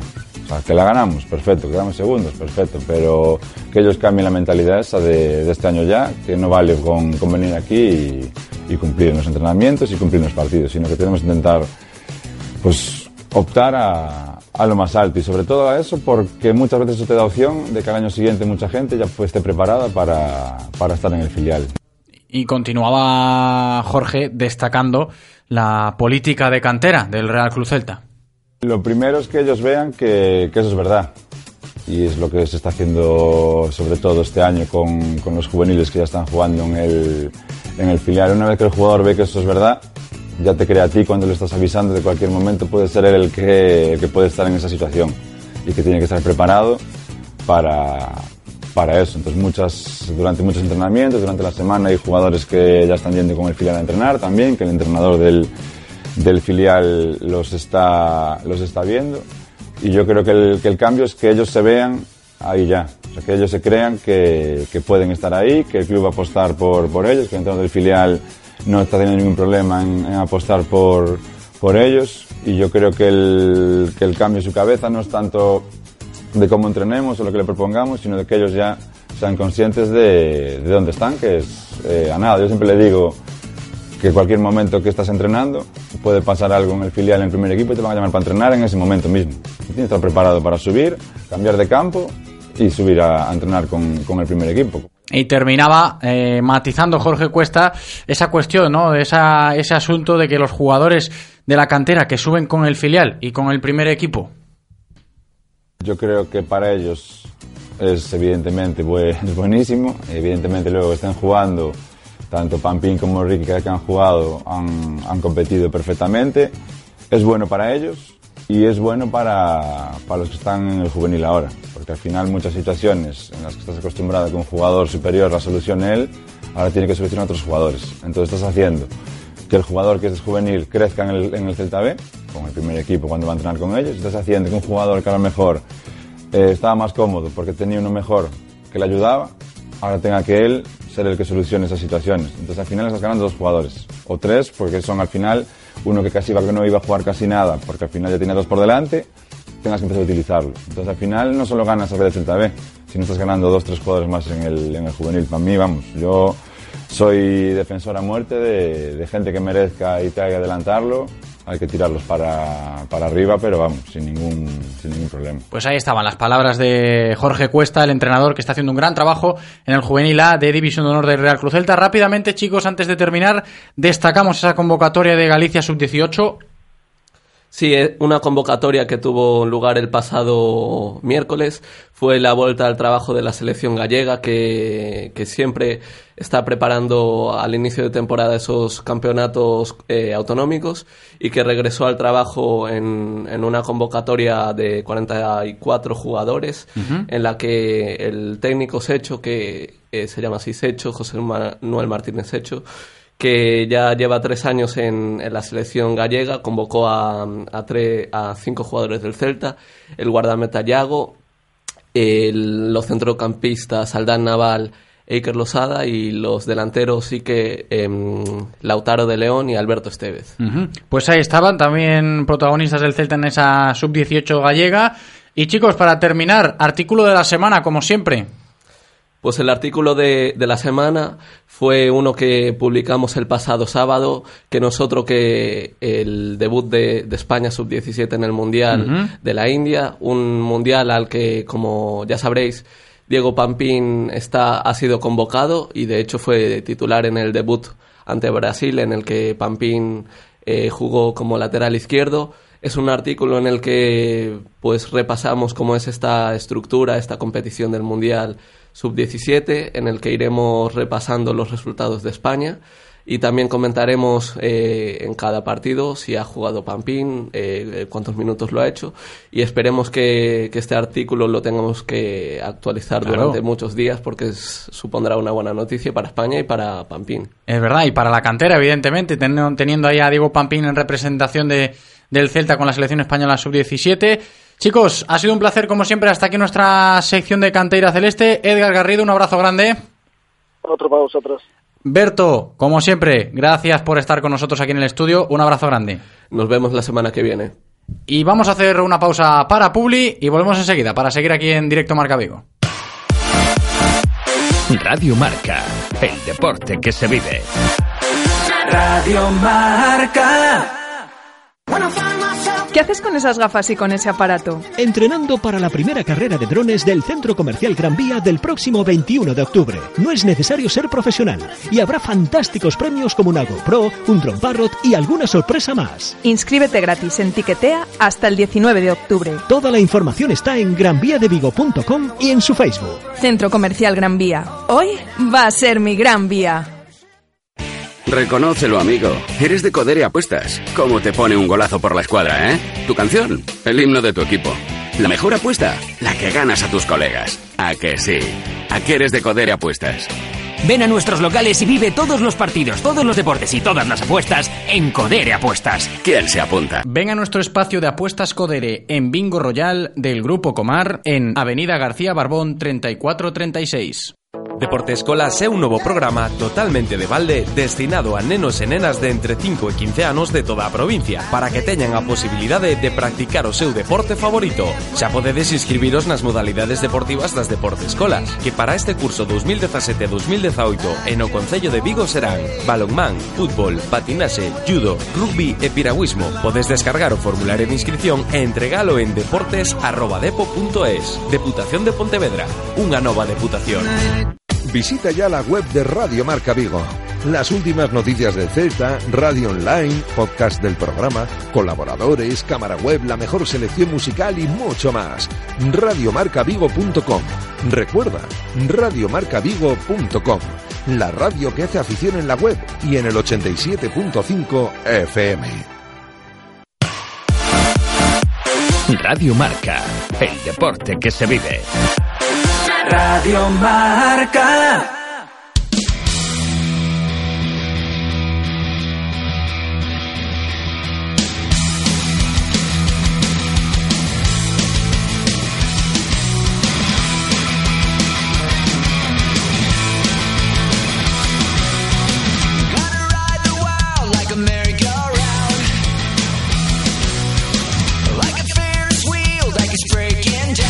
Directo Marca Vigo.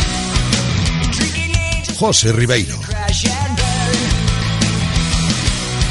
Estamos de vuelta en directo Marca Vigo y seguimos con eh, deporte, con el Celta en este caso, porque vamos a hablar ahora con Germán Arteta, director de la Fundación Celta, y destacar una gran iniciativa que comenzaba este fin de semana, ni más ni menos que la Liga Genuine, una iniciativa de la mano de la Liga y que para ello, para comentarla, porque comenzaba, como digo, este fin de semana, con el Celta también como protagonista, como uno de los protagonistas de la Liga. Así que, sin más dilación, recibimos ya a Germán Arteta, que está con nosotros. ¿Qué tal, Germán? ¿Cómo estás? Bienvenido.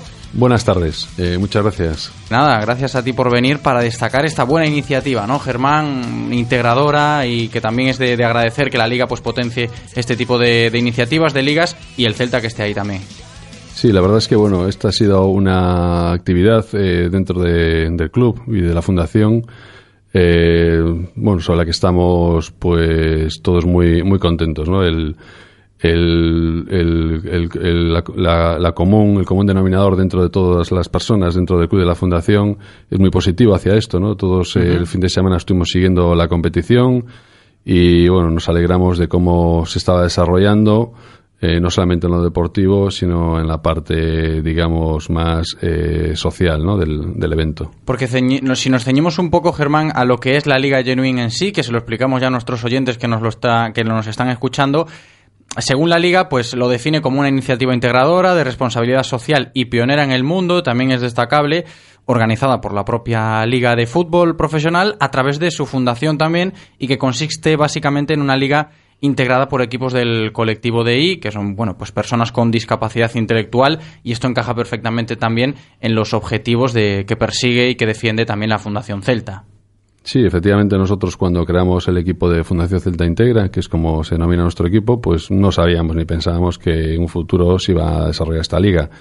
Esto fue hace eh, dos años y pico aproximadamente. Y bueno, sí que a principio del año pasado eh, la liga nos llamó a los siete equipos que teníamos eh, equipos de, de, con discapacidad en, en, en, la liga, en las ligas de primera y segunda división para, eh, bueno, proponernos esta, esta actividad y, y, que de alguna manera también pues aportásemos un poco el conocimiento que teníamos cada uno, ¿no? Entonces, bueno, pues así mantuvimos, formamos parte un poco de, de una pequeña eh, asamblea que se creó para un equipo de gente que se creó para, para desarrollar esta esta liga y, y bueno, pues mmm, acudíamos periódicamente a Madrid, a la fundación de la liga, como tú bien decías hace un rato, eh, a aportar un poco el conocimiento que, y las ideas que teníamos. Eh, siempre nos dimos cuenta que era un tema serio, que, que Javier Tebas eh, tenía un interés personal en ello y así fue y hoy es una, una realidad, increíblemente. Uh -huh. Porque como bien decías, Germán, y hay que destacarlo también, el Celta, bien es cierto que comenzaba este fin de semana con esto de la Liga Genuín, era la primera jornada de esta nueva iniciativa por parte de la Liga, pero de la Fundación Celta ya se había creado antes, ¿no? Un equipo, en este caso, con personas con discapacidad intelectual. Efectivamente. Viene de atrás. Sí, viene de atrás y competíamos en ligas locales, en torneos. Sí que es verdad que nos llamaron una ocasión eh, para hace un año para competir fuera de, de Vigo eh, concretamente fue el Levante de Fútbol el que nos lo el que nos invitó y no nos vimos en ese momento bueno de alguna manera con capacidad para trasladar a todos los chicos y bueno éramos un poquito novatos en este área y y bueno pues eh, no era el momento y ahora pues bueno con esta competición donde hay 18 equipos de liga entre primera y segunda división con toda la organización que existe eh, detrás todo el personal que se ocupa y bueno, con estas normas que se han creado en torno a esta competición, donde no solamente se puntúa por el resultado, sino también por el fair play, Ajá. pues ahí, eh, bueno, pues creemos que sí que debemos dar un paso adelante y más formando parte un poco de, de ese grupo de, de clubs que, bueno, que estuvieron, que forman parte de, del desarrollo, ¿no? De esta competición y ahora, pues hemos tenido esta magnífica experiencia este fin de semana donde, bueno, pues 20 personas, eh, 16 chicos más cuatro entrenadores, monitores, eh, pues han estado en Villarreal durante, desde el viernes, donde hubo una recepción, una recepción, eh, pues bueno, eh, con, la presentación de los equipos en el campo de fútbol, con banderas, con música, con Javier pues entregándole a cada capitán de cada equipo una placa, eh, haciendo una recepción de, de los, de los equipos de fútbol. Bueno, pues eh, a partir de ahí pues fue un, un, desarrollo pues competitivo durante el fin de semana. Se hospedaron en Mainador, en hoteles eh, allí ubicados los 18 equipos. Se desplazaron en aviones de Vigo a Barcelona, Barcelona, Valencia. Eh, bueno, la verdad es que fue una fue una, una competición con unas características eh, totalmente profesionales, donde pues a estos chicos se les dotó de todo lo necesario para para su comodidad y para poder pues, desarrollar la actividad con, con, tranquilidad, ¿no? Escuchando lo que dices, Germán, imagino que todo el equipo de, del Celta para esta Liga Genuín, todas la, las personas que lo integran y también toda la fundación eh, a nivel general habrán quedado satisfechos ¿no? con esta primera toma de contacto en, con la Liga Genuín. Sí, ahora, bueno, estuvimos todo el fin de semana ahí a través de, de WhatsApp eh, hablándonos, colgando fotos, vídeos, resultados. Esta mañana pude hablar con Alex Abalde, que es el responsable de- del equipo eh, de, de Fundación Celta Integra, y bueno, me estaba contando que, que fue impresionante la experiencia, que están agotados, que los chicos qué comportamiento tuvieron, que era algo que, bueno, que uno de los mensajes que le dimos cuando fuimos a despedirles el, el viernes al aeropuerto a las eh, 8 de la mañana que, que partían eh, para, para Barcelona como primer punto antes de, de llegar a Valencia y que acudimos con el vicepresidente Pedro Posada del, del Real Cruz Celta, el presidente de Celta, Carlos Moriño, no, no estaba en Vigo y no, no pudo acudir, sino bueno, este es un proyecto que siempre le ha gustado desde el primer momento y por eso pues se llevó, se llevó adelante, ¿no?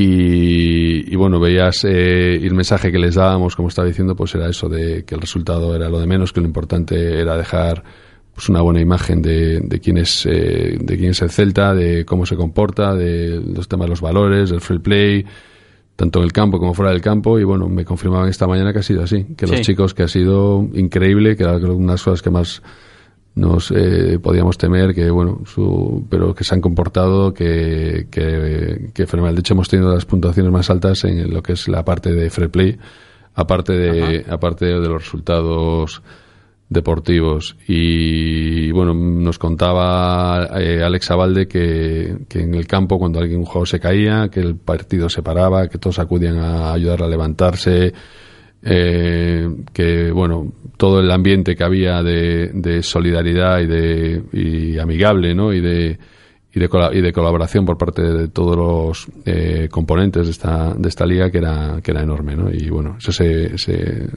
estaba se palpaba no en el Qué bien, ambiente ¿no? Que saber eh, que, que se cumplen un poco los objetivos que persigue también esto que estamos hablando de la Liga Genuine, que no son otros que destacarlos también, ¿no? Normalización de la práctica del fútbol en el colectivo de I, que como dices, pues satisface, ¿no? Ver que se ha cumplido y que esos valores de fair play también, también pues son reales en este tipo de, competición en el fútbol, aunque a veces lejos en el ámbito profesional de lo que nos gustaría que fuera, pero también se agradece, ¿no? Que, que se cumplan con todas las expectativas, también un compromiso del fútbol profesional con este proyecto integrador y socialmente responsable y que consigue que todos los clubes de la liga pues eh, cuenten con su equipo genuine el cual aportará un gran valor social. No todos están, ¿no? Como dices, son 16 o 18. 18. equipos los que están en esta, en esta liga a día de hoy, pero bonito también eso de normalizar un poco también el fútbol a las personas que, con discapacidad intelectual, que, el, a ver, el resultado no deja de ser lo más importante, pero también se compite, se, se integra un poquito esa normalización de- del deporte.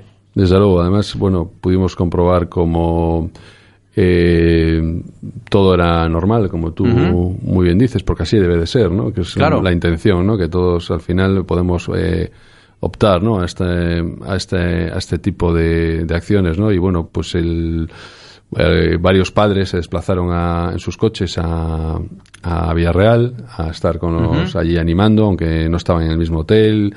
Muchos de estos chicos no solamente no habían salido nunca de Vigo ni habían viajado en avión, sino que nunca habían dormido fuera de casa. Estuvimos con sus padres el viernes en el aeropuerto transmitiéndoles tranquilidad, porque claro, les Claro, que se desplazaban como un equipo profesional al fin y al cabo. Sí, sí, sí, todos uniformados, con la misma equipación que lleva eh, el primer equipo Ujú. de Real Cruz Celta, mismas prendas, digamos, eh, y bueno, pues algunos padres, pues claro, lógicamente emocionados, ¿no? Viendo cómo sus hijos se se iban, ¿no? Por primera vez y, y, y, bueno, da gusto, la verdad, da Sí. gusto el, el, el estar involucrado en este tipo de, de acciones es una satisfacción eh, muy personal, ¿no? La que la que acompaña. Porque ¿no? Germán, al principio, al principio de, de esta conversación nos comentabas que, que la liga os llamó, ¿no? La liga planteó el proyecto y se puso en contacto con vosotros.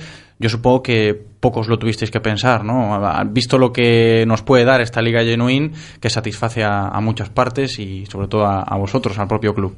Sí, le- lo único que eh, inicialmente no conocíamos la dimensión ¿no? de la de la competición. Eh, cuando nos llamaron y, y nos acercamos a la sede de la liga en Madrid y nos explicaron el proyecto y fue creciendo y vemos cómo está involucrada pues una agencia de publicidad muy potente que bueno que ha hecho una campaña en televisión yo he podido comprobar cómo salen spots de esta liga en Bein Sport Eh, hemos visto cómo hay una empresa que organiza y que se ocupa de todo el tema de los viajes, aviones, desplazamientos.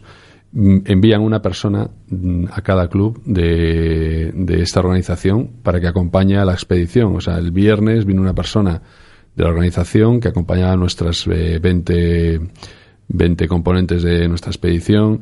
Bueno, el, el nivel de un poco de, de cuidado que, que recibe esta liga, pues es muy alto y al principio pues lo desconocíamos y luego nos fuimos dando cuenta eh, de la dimensión que tenía que bueno el otro día cuando nos encontramos todos en Madrid los 18 equipos con bueno pues con la organización con la que se ocupa de todo el tema de logística con la agencia de comunicación presentándonos la campaña pues ahí en el fondo nos dimos cuenta de verdad eh, pues de la, del, del tamaño que había alcanzado esta, Ujú. esta liga ¿no? No, sin duda, y la estamos destacando aquí porque me parece que, que es motivo ¿no? para destacar una buena iniciativa en este caso de la liga, en donde el Celta está.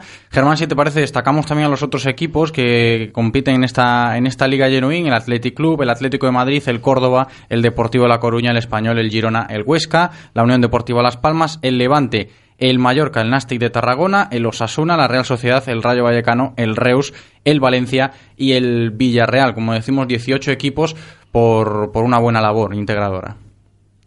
Sí, eso es. eh, yo creo que se van a se van a unir más. Yo creo que bueno, este es el primer año y entonces bueno, pues todo el mundo ahora está viéndolo, seguro que con envidia desde fuera y con ganas de, de poder también participar y creo que que bueno que, que esto va a crecer mucho más y, y la dimensión no va a ser solamente nacional. Esto seguro que termina en, en bueno, pues en cruzarse con otras competiciones internacionales que no tenemos constancia que existan, eh, o nacionales en otros países, pero que seguramente que sí que se va a desarrollar porque la UEFA tiene esto en, en- en conocimiento y pues probablemente adquiera una dimensión internacional y por qué no, pues los campeones de cada liga pues jugarán juntos eh, pues una, una Champions en... Estaría bien, Sí, estaría muy bien. Seguro que, que dentro de un tiempo volvemos a hablar y nos encontramos con esta situación. Pues esperemos que así sea, ¿eh? Germán Arteta, que le agradezco mucho que, que hayas venido, que te agradezco que hayas venido aquí a, a compartir con nosotros un poco la experiencia que ha vivido todo el equipo y toda la Fundación Celta con, con este arranque de la Liga Genuín, que esperemos, como decimos, que vaya, que vaya más. Un abrazo muy grande, Germán. Muchas gracias a vosotros. Un abrazo a todos. Radio Marca, el deporte que se vive. Radio Marca.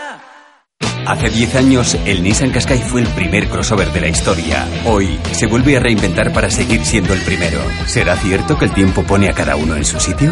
Descubre antes que nadie su nuevo diseño, sus acabados interiores y las tecnologías Intelligent Mobility en tu concesionario Nissan desde 17.900 euros. Nuevo Nissan Qashqai, siempre primero. Nissan Innovation that excites. Rofer Vigo, carretera de Madrid 210 en Vigo. El mejor fútbol 7 en Vigo se juega en la Galicia F7 Cup. Si quieres inscribirte ya puedes hacerlo. Juega toda la próxima temporada por solo 9,95 euros al mes. A que suena bien. Información e inscripciones en galiciaf7k.com. ¿Cómo me apetece un chocolate caliente? En Churrería Bretema elaboramos nuestros propios churros y patatillas. Contamos con reparto a cafeterías. Estamos en las inmediaciones de La Miñoca. Fotógrafo Ángel Llanos número 12. Teléfono 986 29 67 22. Churrería Bretema. A tu servicio desde 1986. Radio Marca, el deporte que se vive. Radio Marca.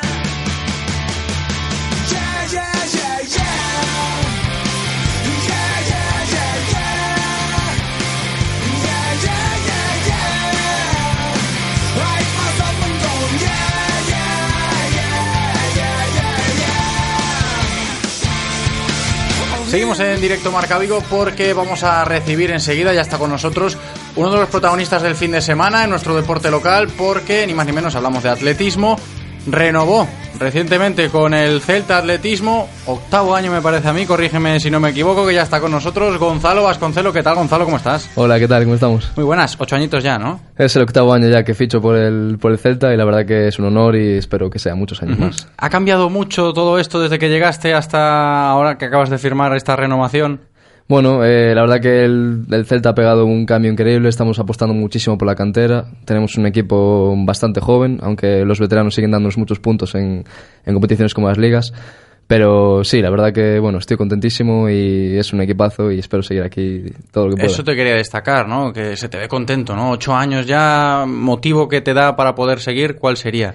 El más destacado, por así decirlo? Eh, pues principalmente que es el, el, equipo en el que crecí como atleta, en el que he conseguido mis mejores resultados, eh, me tratan fenomenal, es un equipo al que le tengo muchísimo cariño y que además quiero apoyar al equipo de mi ciudad, no... Uh -huh.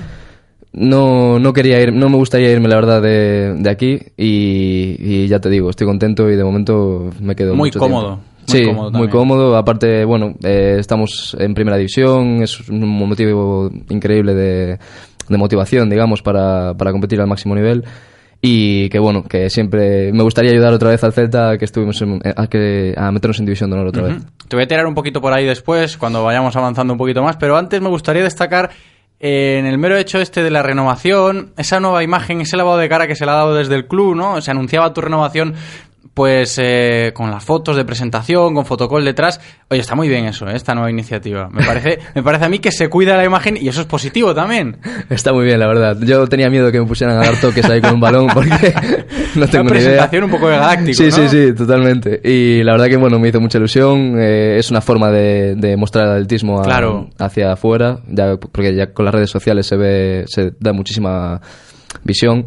Y, y, la verdad que sí, que estuvo muy chulo y lo pasamos muy bien y bueno, fue una iniciativa bastante divertida. No, es que está, está muy bien como dice porque claro, se le, da, se le da otra imagen, otra visibilidad, es decir, podemos firmar la renovación en un papel y te vas para tu casa, no pasa nada, pero oye, si se pone de esta manera y se da, eh, saca hacia afuera una imagen positiva, al final para el club y para el propio deporte también es favorable. Ganamos todos, gano yo como atleta que se me ve un poco más, puedo ganar algún patrocinador, ganan Exacto. los propios patrocinadores del equipo, gana el equipo en el que pues muchos chavales lo verán, sus padres querrán que fichen por el Celta y, y, la verdad yo creo que ganamos todos. Pues desde aquí la enhorabuena, ¿eh? al community manager, al club, al propio club que... Por cierto, Víctor Currás, ¿no? Víctor eh, Currás, detrás sí. de esta iniciativa. Sí, entre él y Alex Gutiérrez pues hicieron ahí, Ajá. tuvieron la idea de, de llevarlo a cabo, eh, Víctor fue el que escribió la, la, noticia, Alex me sacó las fotos y la verdad que han hecho una, una historia muy chula. Oye, pues que sigan así, ¿eh? diles de mi parte que sigan así, que esto es bonito de ver, joder, que se agradece. Gonzalo, seguimos por la parte un poquito deportiva que hablábamos antes de, con esta renovación que acabas de firmar, tu octavo año ya con el Celta de Atletismo, decías de querer llegar a División de Honor, ¿no? Un poquito es el camino. Eh, sí, la verdad que bueno, hemos estado en División de Honor hace un par de años, tuvimos la, bueno, la mala suerte de, de descender, competimos bien ese año, lo que pasa que bueno, los otros equipos fueron superiores y la verdad que me gustaría ayudar a volver a, que subiésemos en División de Honor, pues no es una locura tampoco y, y es es una motivación enorme estar un equipo al final somos un equipo de casa la mayoría pues qué te voy a decir el 90% somos de Galicia y el 80% de Vigo y muy pocos pueden decir lo mismo, la verdad, muy, muy, muy pocos equipos. Uh -huh. Y estamos en, en, primera división y la verdad que el objetivo sería subir a división de honor y, y volver a, a, estar ahí. Todo lo, lo dices como si fuera, pues evidentemente el objetivo claro, no sé qué nivel de exigencia puede tener para llegar hasta allá arriba. Dentro de las posibilidades de que sea factible o no, un poquito, ¿cómo nos puedes decir en este sentido? Es muy, muy, muy complicado, sí, la ¿no? verdad. Es muy difícil. Eh, tienes que estar eh, al máximo nivel durante tres jornadas y como falles en la primera, eso ya te lastra para, para la fase final, porque ahora puntúan de manera distinta que hace unos años. Ahora las primeras fases eh, puntúan mucho y da igual, si has quedado tercero en los dos encuentros primeros, da igual que quedes primero en, la final porque no vas a ascender, es decir, te lastra. Entonces tienes que estar tres días en la máxima, el máximo nivel y la verdad que es duro, pero bueno, se, se intentará seguro. No, evidentemente, habrá que, habrá que, que currárselo. Como llevas este año currándotelo todo, toda la temporada, está siendo una temporada bastante completita, ¿no, Gonzalo? Cuéntanos un poco. Pues la verdad que la temporada fue la mejor de mi vida. Eh, di el paso de cambiar al 1500, dejé los obstáculos. Eh, me quedé con una marca de 3.46.13, pude competir en el Campeonato de España absoluto, igual que el año pasado, lo que pasa que este año estuve a un nivel bastante superior que, que el anterior. Y la verdad, mejoré marca en todas las pruebas que competí. Eh, estoy contentísimo. Desde aquí, bueno, me gustaría agradecer solo a mi entrenador y, y a mi grupo de entrenamiento. Y la verdad que sí, que fue la mejor temporada de mi vida. Y bueno, este año espero superarla un poquito. ¿Se ha notado un poco ese cambio ¿no? de los obstáculos al 1500? Muchísimo, sobre todo a nivel motivacional. Es una prueba que, que en la que he disfrutado todo el año, al contrario que en los obstáculos, que sigue siendo mi prueba favorita, pero eh, le he cogido un poquito de... no sabría decir. Como no que estaba encasillado en la monotonía, por así Sí, decirlo. estaba, sobre todo a nivel competitivo, no me encontraba bien, los entrenaba increíble y mm, yo creo que me merecía una marca bastante mejor de la que conseguí. Y decidimos tirar para abajo, eh, no soy un atleta lento, es decir, me, me defiendo muy bien en el medio fondo. De hecho, bueno, hice 1.51 también el 800 sin prepararlo. Y el 1500 la verdad que estoy muy motivado, me gusta muchísimo y estoy disfrutando cada competición, o sea que de momento aquí me quedo. y, y- yo entiendo que también has notado el cambio de una prueba a la otra, de los obstáculos al 1500 a este medio fondo. A la hora de prepararlos y afrontar las carreras, también imagino que se ha notado. Sí, es decir, bueno, por ejemplo... Cambia eh, un poco la rutina, me refiero, a la hora de, de entrenar. Obviamente dejé las series con vallas, ya no me hacían falta. Eh, bueno, de todos modos, los obstaculistas siempre tienen un buen 1500, es decir, no descarto volver a subir a los obstáculos. Y sobre todo, sé que esta marca del 1500 o la que pueda conseguir en un par de años me van a ayudar muchísimo a mejorar la de, la de 3000 obstáculos. Y a nivel de entrenamientos, ya te digo, eh, me gusta incluso más porque son entrenamientos más de distancias más cortas, aunque bueno, también lo entrenamos por arriba. Pero lo disfruto muchísimo más incluso entrenando y, y la verdad que sí, que fue un cambio genial. Y antes destacabas la figura del entrenador, evidentemente importante en tu trayectoria, en este, en este cambio de modalidad también, supongo. Palabras de agradecimiento te sobrarán. Sí, no, la verdad que, bueno, eh, de hecho el cambio lo, obviamente lo hablé con Manuel Ajeito, es mi entrenador. Eh, los dos estábamos de acuerdo en este, en este cambio de prueba y la verdad que, bueno, me ayuda en un montón de series, me ayuda, me hace la preparación completa y siempre viene a entrenar conmigo y la verdad que es un apoyo, pues, tanto más como, como incluso mi equipo. Y la verdad que sí, solo puedo agradecérselo. Porque cuando hablamos aquí en nuestra sección de running, cuando está Oscar con nosotros, siempre, pues muchas veces destacamos la figura del entrenador en esto del atletismo, como puede ser en cualquier otro deporte, pero en especial aquí en el atletismo, porque sí que de cara al exterior es un deporte más individualista, pero detrás hay, como dice Gonzalo, pues un equipo, un entrenador, y en este caso la figura de, este, de este entrenador es, importantísima, también a la hora de tomar decisiones como las tuyas que estamos comentando hoy aquí. Sí, para mí, yo siempre lo he dicho, para mí el entrenador es fundamental. eh, no, soy partícipe de gente, o sea, cada uno tiene su opinión, pero no soy partícipe de, de autoentrenarme jamás, la verdad. Eh, el entrenador para mí es fundamental y de hecho eh, para mí es la, la mitad de, de los logros son gracias a él. Es decir, eh, él planifica todo, hace que llegues en forma a la competición que estáis preparando y sin esa planificación es imposible, da igual lo que corras, que no vas a estar al 100% en, cuando tienes que estarlo. ¿Llevas muchos años con tu entrenador? Pues si no me equivoco, este es el cuarto año, el cuarto año que voy a, que voy a empezar a entrenar con él. Y, y la verdad, bueno, eh, fue un cambio duro. Mi, entra- mi antiguo entrenador pues fue muy importante para mí también, lo sigue siendo. Y cambié más que nada a nivel motivacional por, por cambiar un poco la rutina de entrenamientos y tal. Y la verdad que fue un gran cambio y estoy muy contento. Por esa motivación de la que hablas, Gonzalo, evidentemente pasa de ese obstáculos a los 1500, te aumenta un poquito la motivación y luego con esta renovación también, ¿no? La motivación ahora estarás a, a tope de la barrita en el verde máximo ya. Para mí el atletismo es motivación, motivación, motivación, porque si no, no vas a ser capaz de ir a entrenar todos los días, de, Sí, de estar a tope. eso también. Claro, y tienes que estar motivado, tienes que estar con ganas, porque si no es totalmente imposible. Gonzalo, la hoja de ruta ahora. Mm, Acabamos de renovar con el Celta.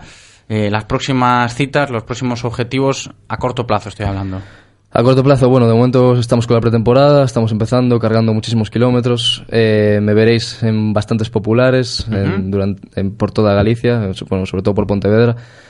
Y de momento, eh, eso, a nivel de pista, pues empezaremos con la pista cubierta más o menos en enero, con el campeonato gallego de la Copa Gallega de Clubes de pista cubierta, en el que defenderé el, el Celta por primera vez eh, por equipos esta temporada. Eh, intentar dar la mayor puntuación posible que pueda y ayudar a, a la victoria por clubes.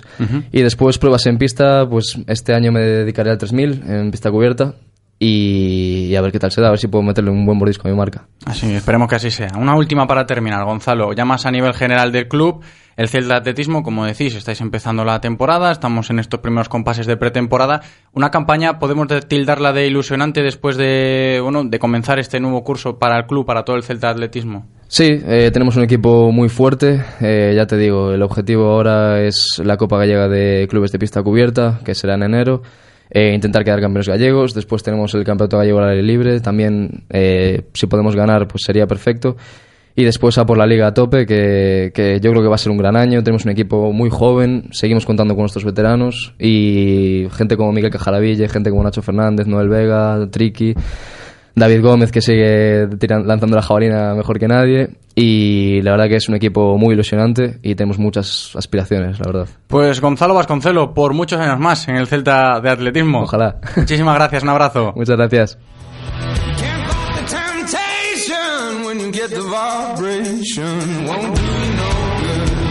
Y ahora vamos a dedicarle unos minutos eh, a la atención médica tan necesaria en esto del mundo del deporte porque los servicios de rehabilitación y anestesiología de Povisa pues organizaron en la tarde del pasado viernes en el salón de actos del hospital un curso con entrenadores, delegados y capitanes de los equipos de balonmano del Octavio en sus categorías inferiores destinado a mostrarles el adecuado manejo de los desfibriladores, ¿no? Tan importantes y que, pueden ser eh, crítico el momento para determinar la supervivencia en casos de potencial muerte súbita. Para ello, para comentar que y conocer de primera mano todo esto que el Hospital Povisa ha trabajado con, con el Octavio, recibimos en directo Marca Vigo al segundo entrenador del primer equipo y entrenador del equipo juvenil, Mingos da Cuña. ¿Qué tal, Mingos? ¿Cómo estás? Bienvenido.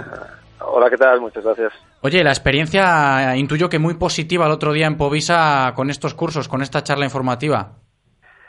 Sí, la verdad fue una cosa que el club planteó de manera más que nada sobre todo obligatoria para que todos nos fuéramos introduciendo y debido a que somos un deporte de contacto y los golpes siempre están ahí, pues preferíamos asistir todos y enterarnos de cómo funciona todo esto de la reanimación cardiopulmonar. Ujú, Muy complicado.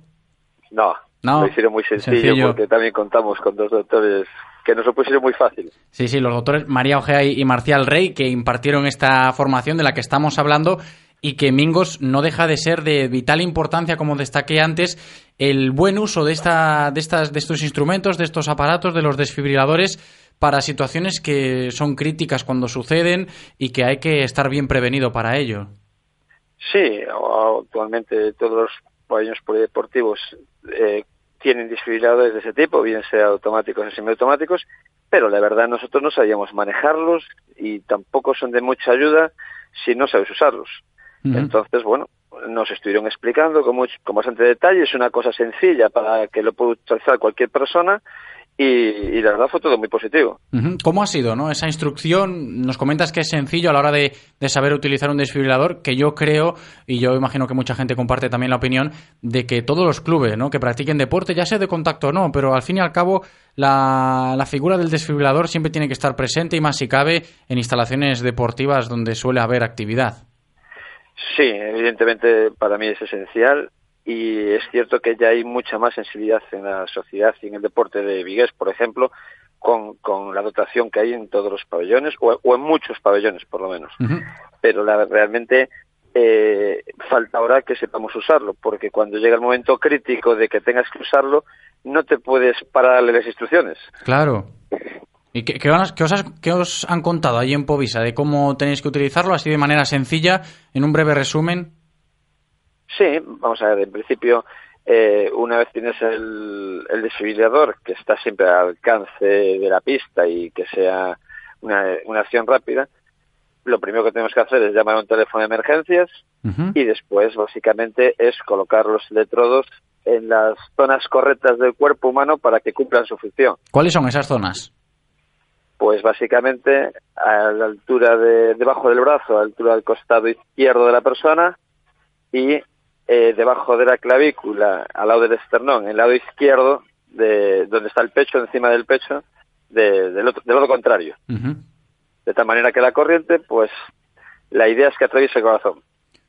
Pues es siempre positivo, ¿no? Este tipo de, de, de iniciativas, en este caso del Hospital Povisa con la Academia Octavio, para tener muy en cuenta la importancia del uso adecuado de los desfibriladores, que, hombre, nunca deseamos que sucedan acciones de este tipo en la práctica deportiva, pero desgraciadamente pasan y hay que estar prevenido para ello, y en la Academia Octavio lo están. Mingos, un placer por explicarnos eh, qué tal la experiencia, cómo os ha ido en Povisa empapándose un poquito de, de esta sabiduría necesaria para la práctica deportiva. Un abrazo muy grande.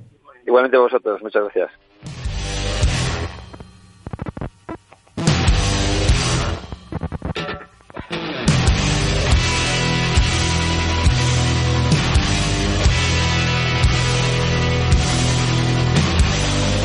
Y nos despedimos eh, haciendo un breve resumen de los resultados eh, de, que nos ha dejado el fin de semana la práctica deportiva de nuestra ciudad. En Segunda División B, pues el Corucho ha perdido, Naval Carnero 1, Corucho 0, Rápido de Bouzas 1, Cerceda 1 y Celta B 1, Toledo 0. Esto en fútbol. En baloncesto, Celta Zorca venció de manera pues contundente 7-6, 4-7 al Maquinaria Durán Ensino en su debut como local en esta temporada en el pabellón de Astravesas. Y ojo, buen dato de las chicas de Cristina Cantero porque por primera vez en sus seis temporadas en Liga Femenina 2 ganan los dos primeros partidos de liga. Así que gran noticia y gran arranque liguero del Celta Zorca. El Deportivo Anfif, con solo cinco jugadores en plantilla, pues vencieron en el final de su pretemporada en el torneo Arroyo de la encomienda. Así que también va rodándose el Club Deportivo Anfif, a pesar de contar con pocos efectivos. Y también gran actuación del Caleido Universidad de Vigo, que se asoma a la zona alta de la clasificación tras vencer en el País Vasco al Uribe Aldea. Hasta aquí hemos llegado en, directo Marca Vigo. Vamos a poner punto y final a un nuevo programa. Muchísimas gracias por estar ahí. Le damos las gracias a Eloy, que ha estado de 10, como siempre. Y nosotros nos vemos, nos escuchamos, mejor dicho, por la tarde, a partir de las 7 y media, con nuestra tertulia de peñas. Hasta la tarde. Chao.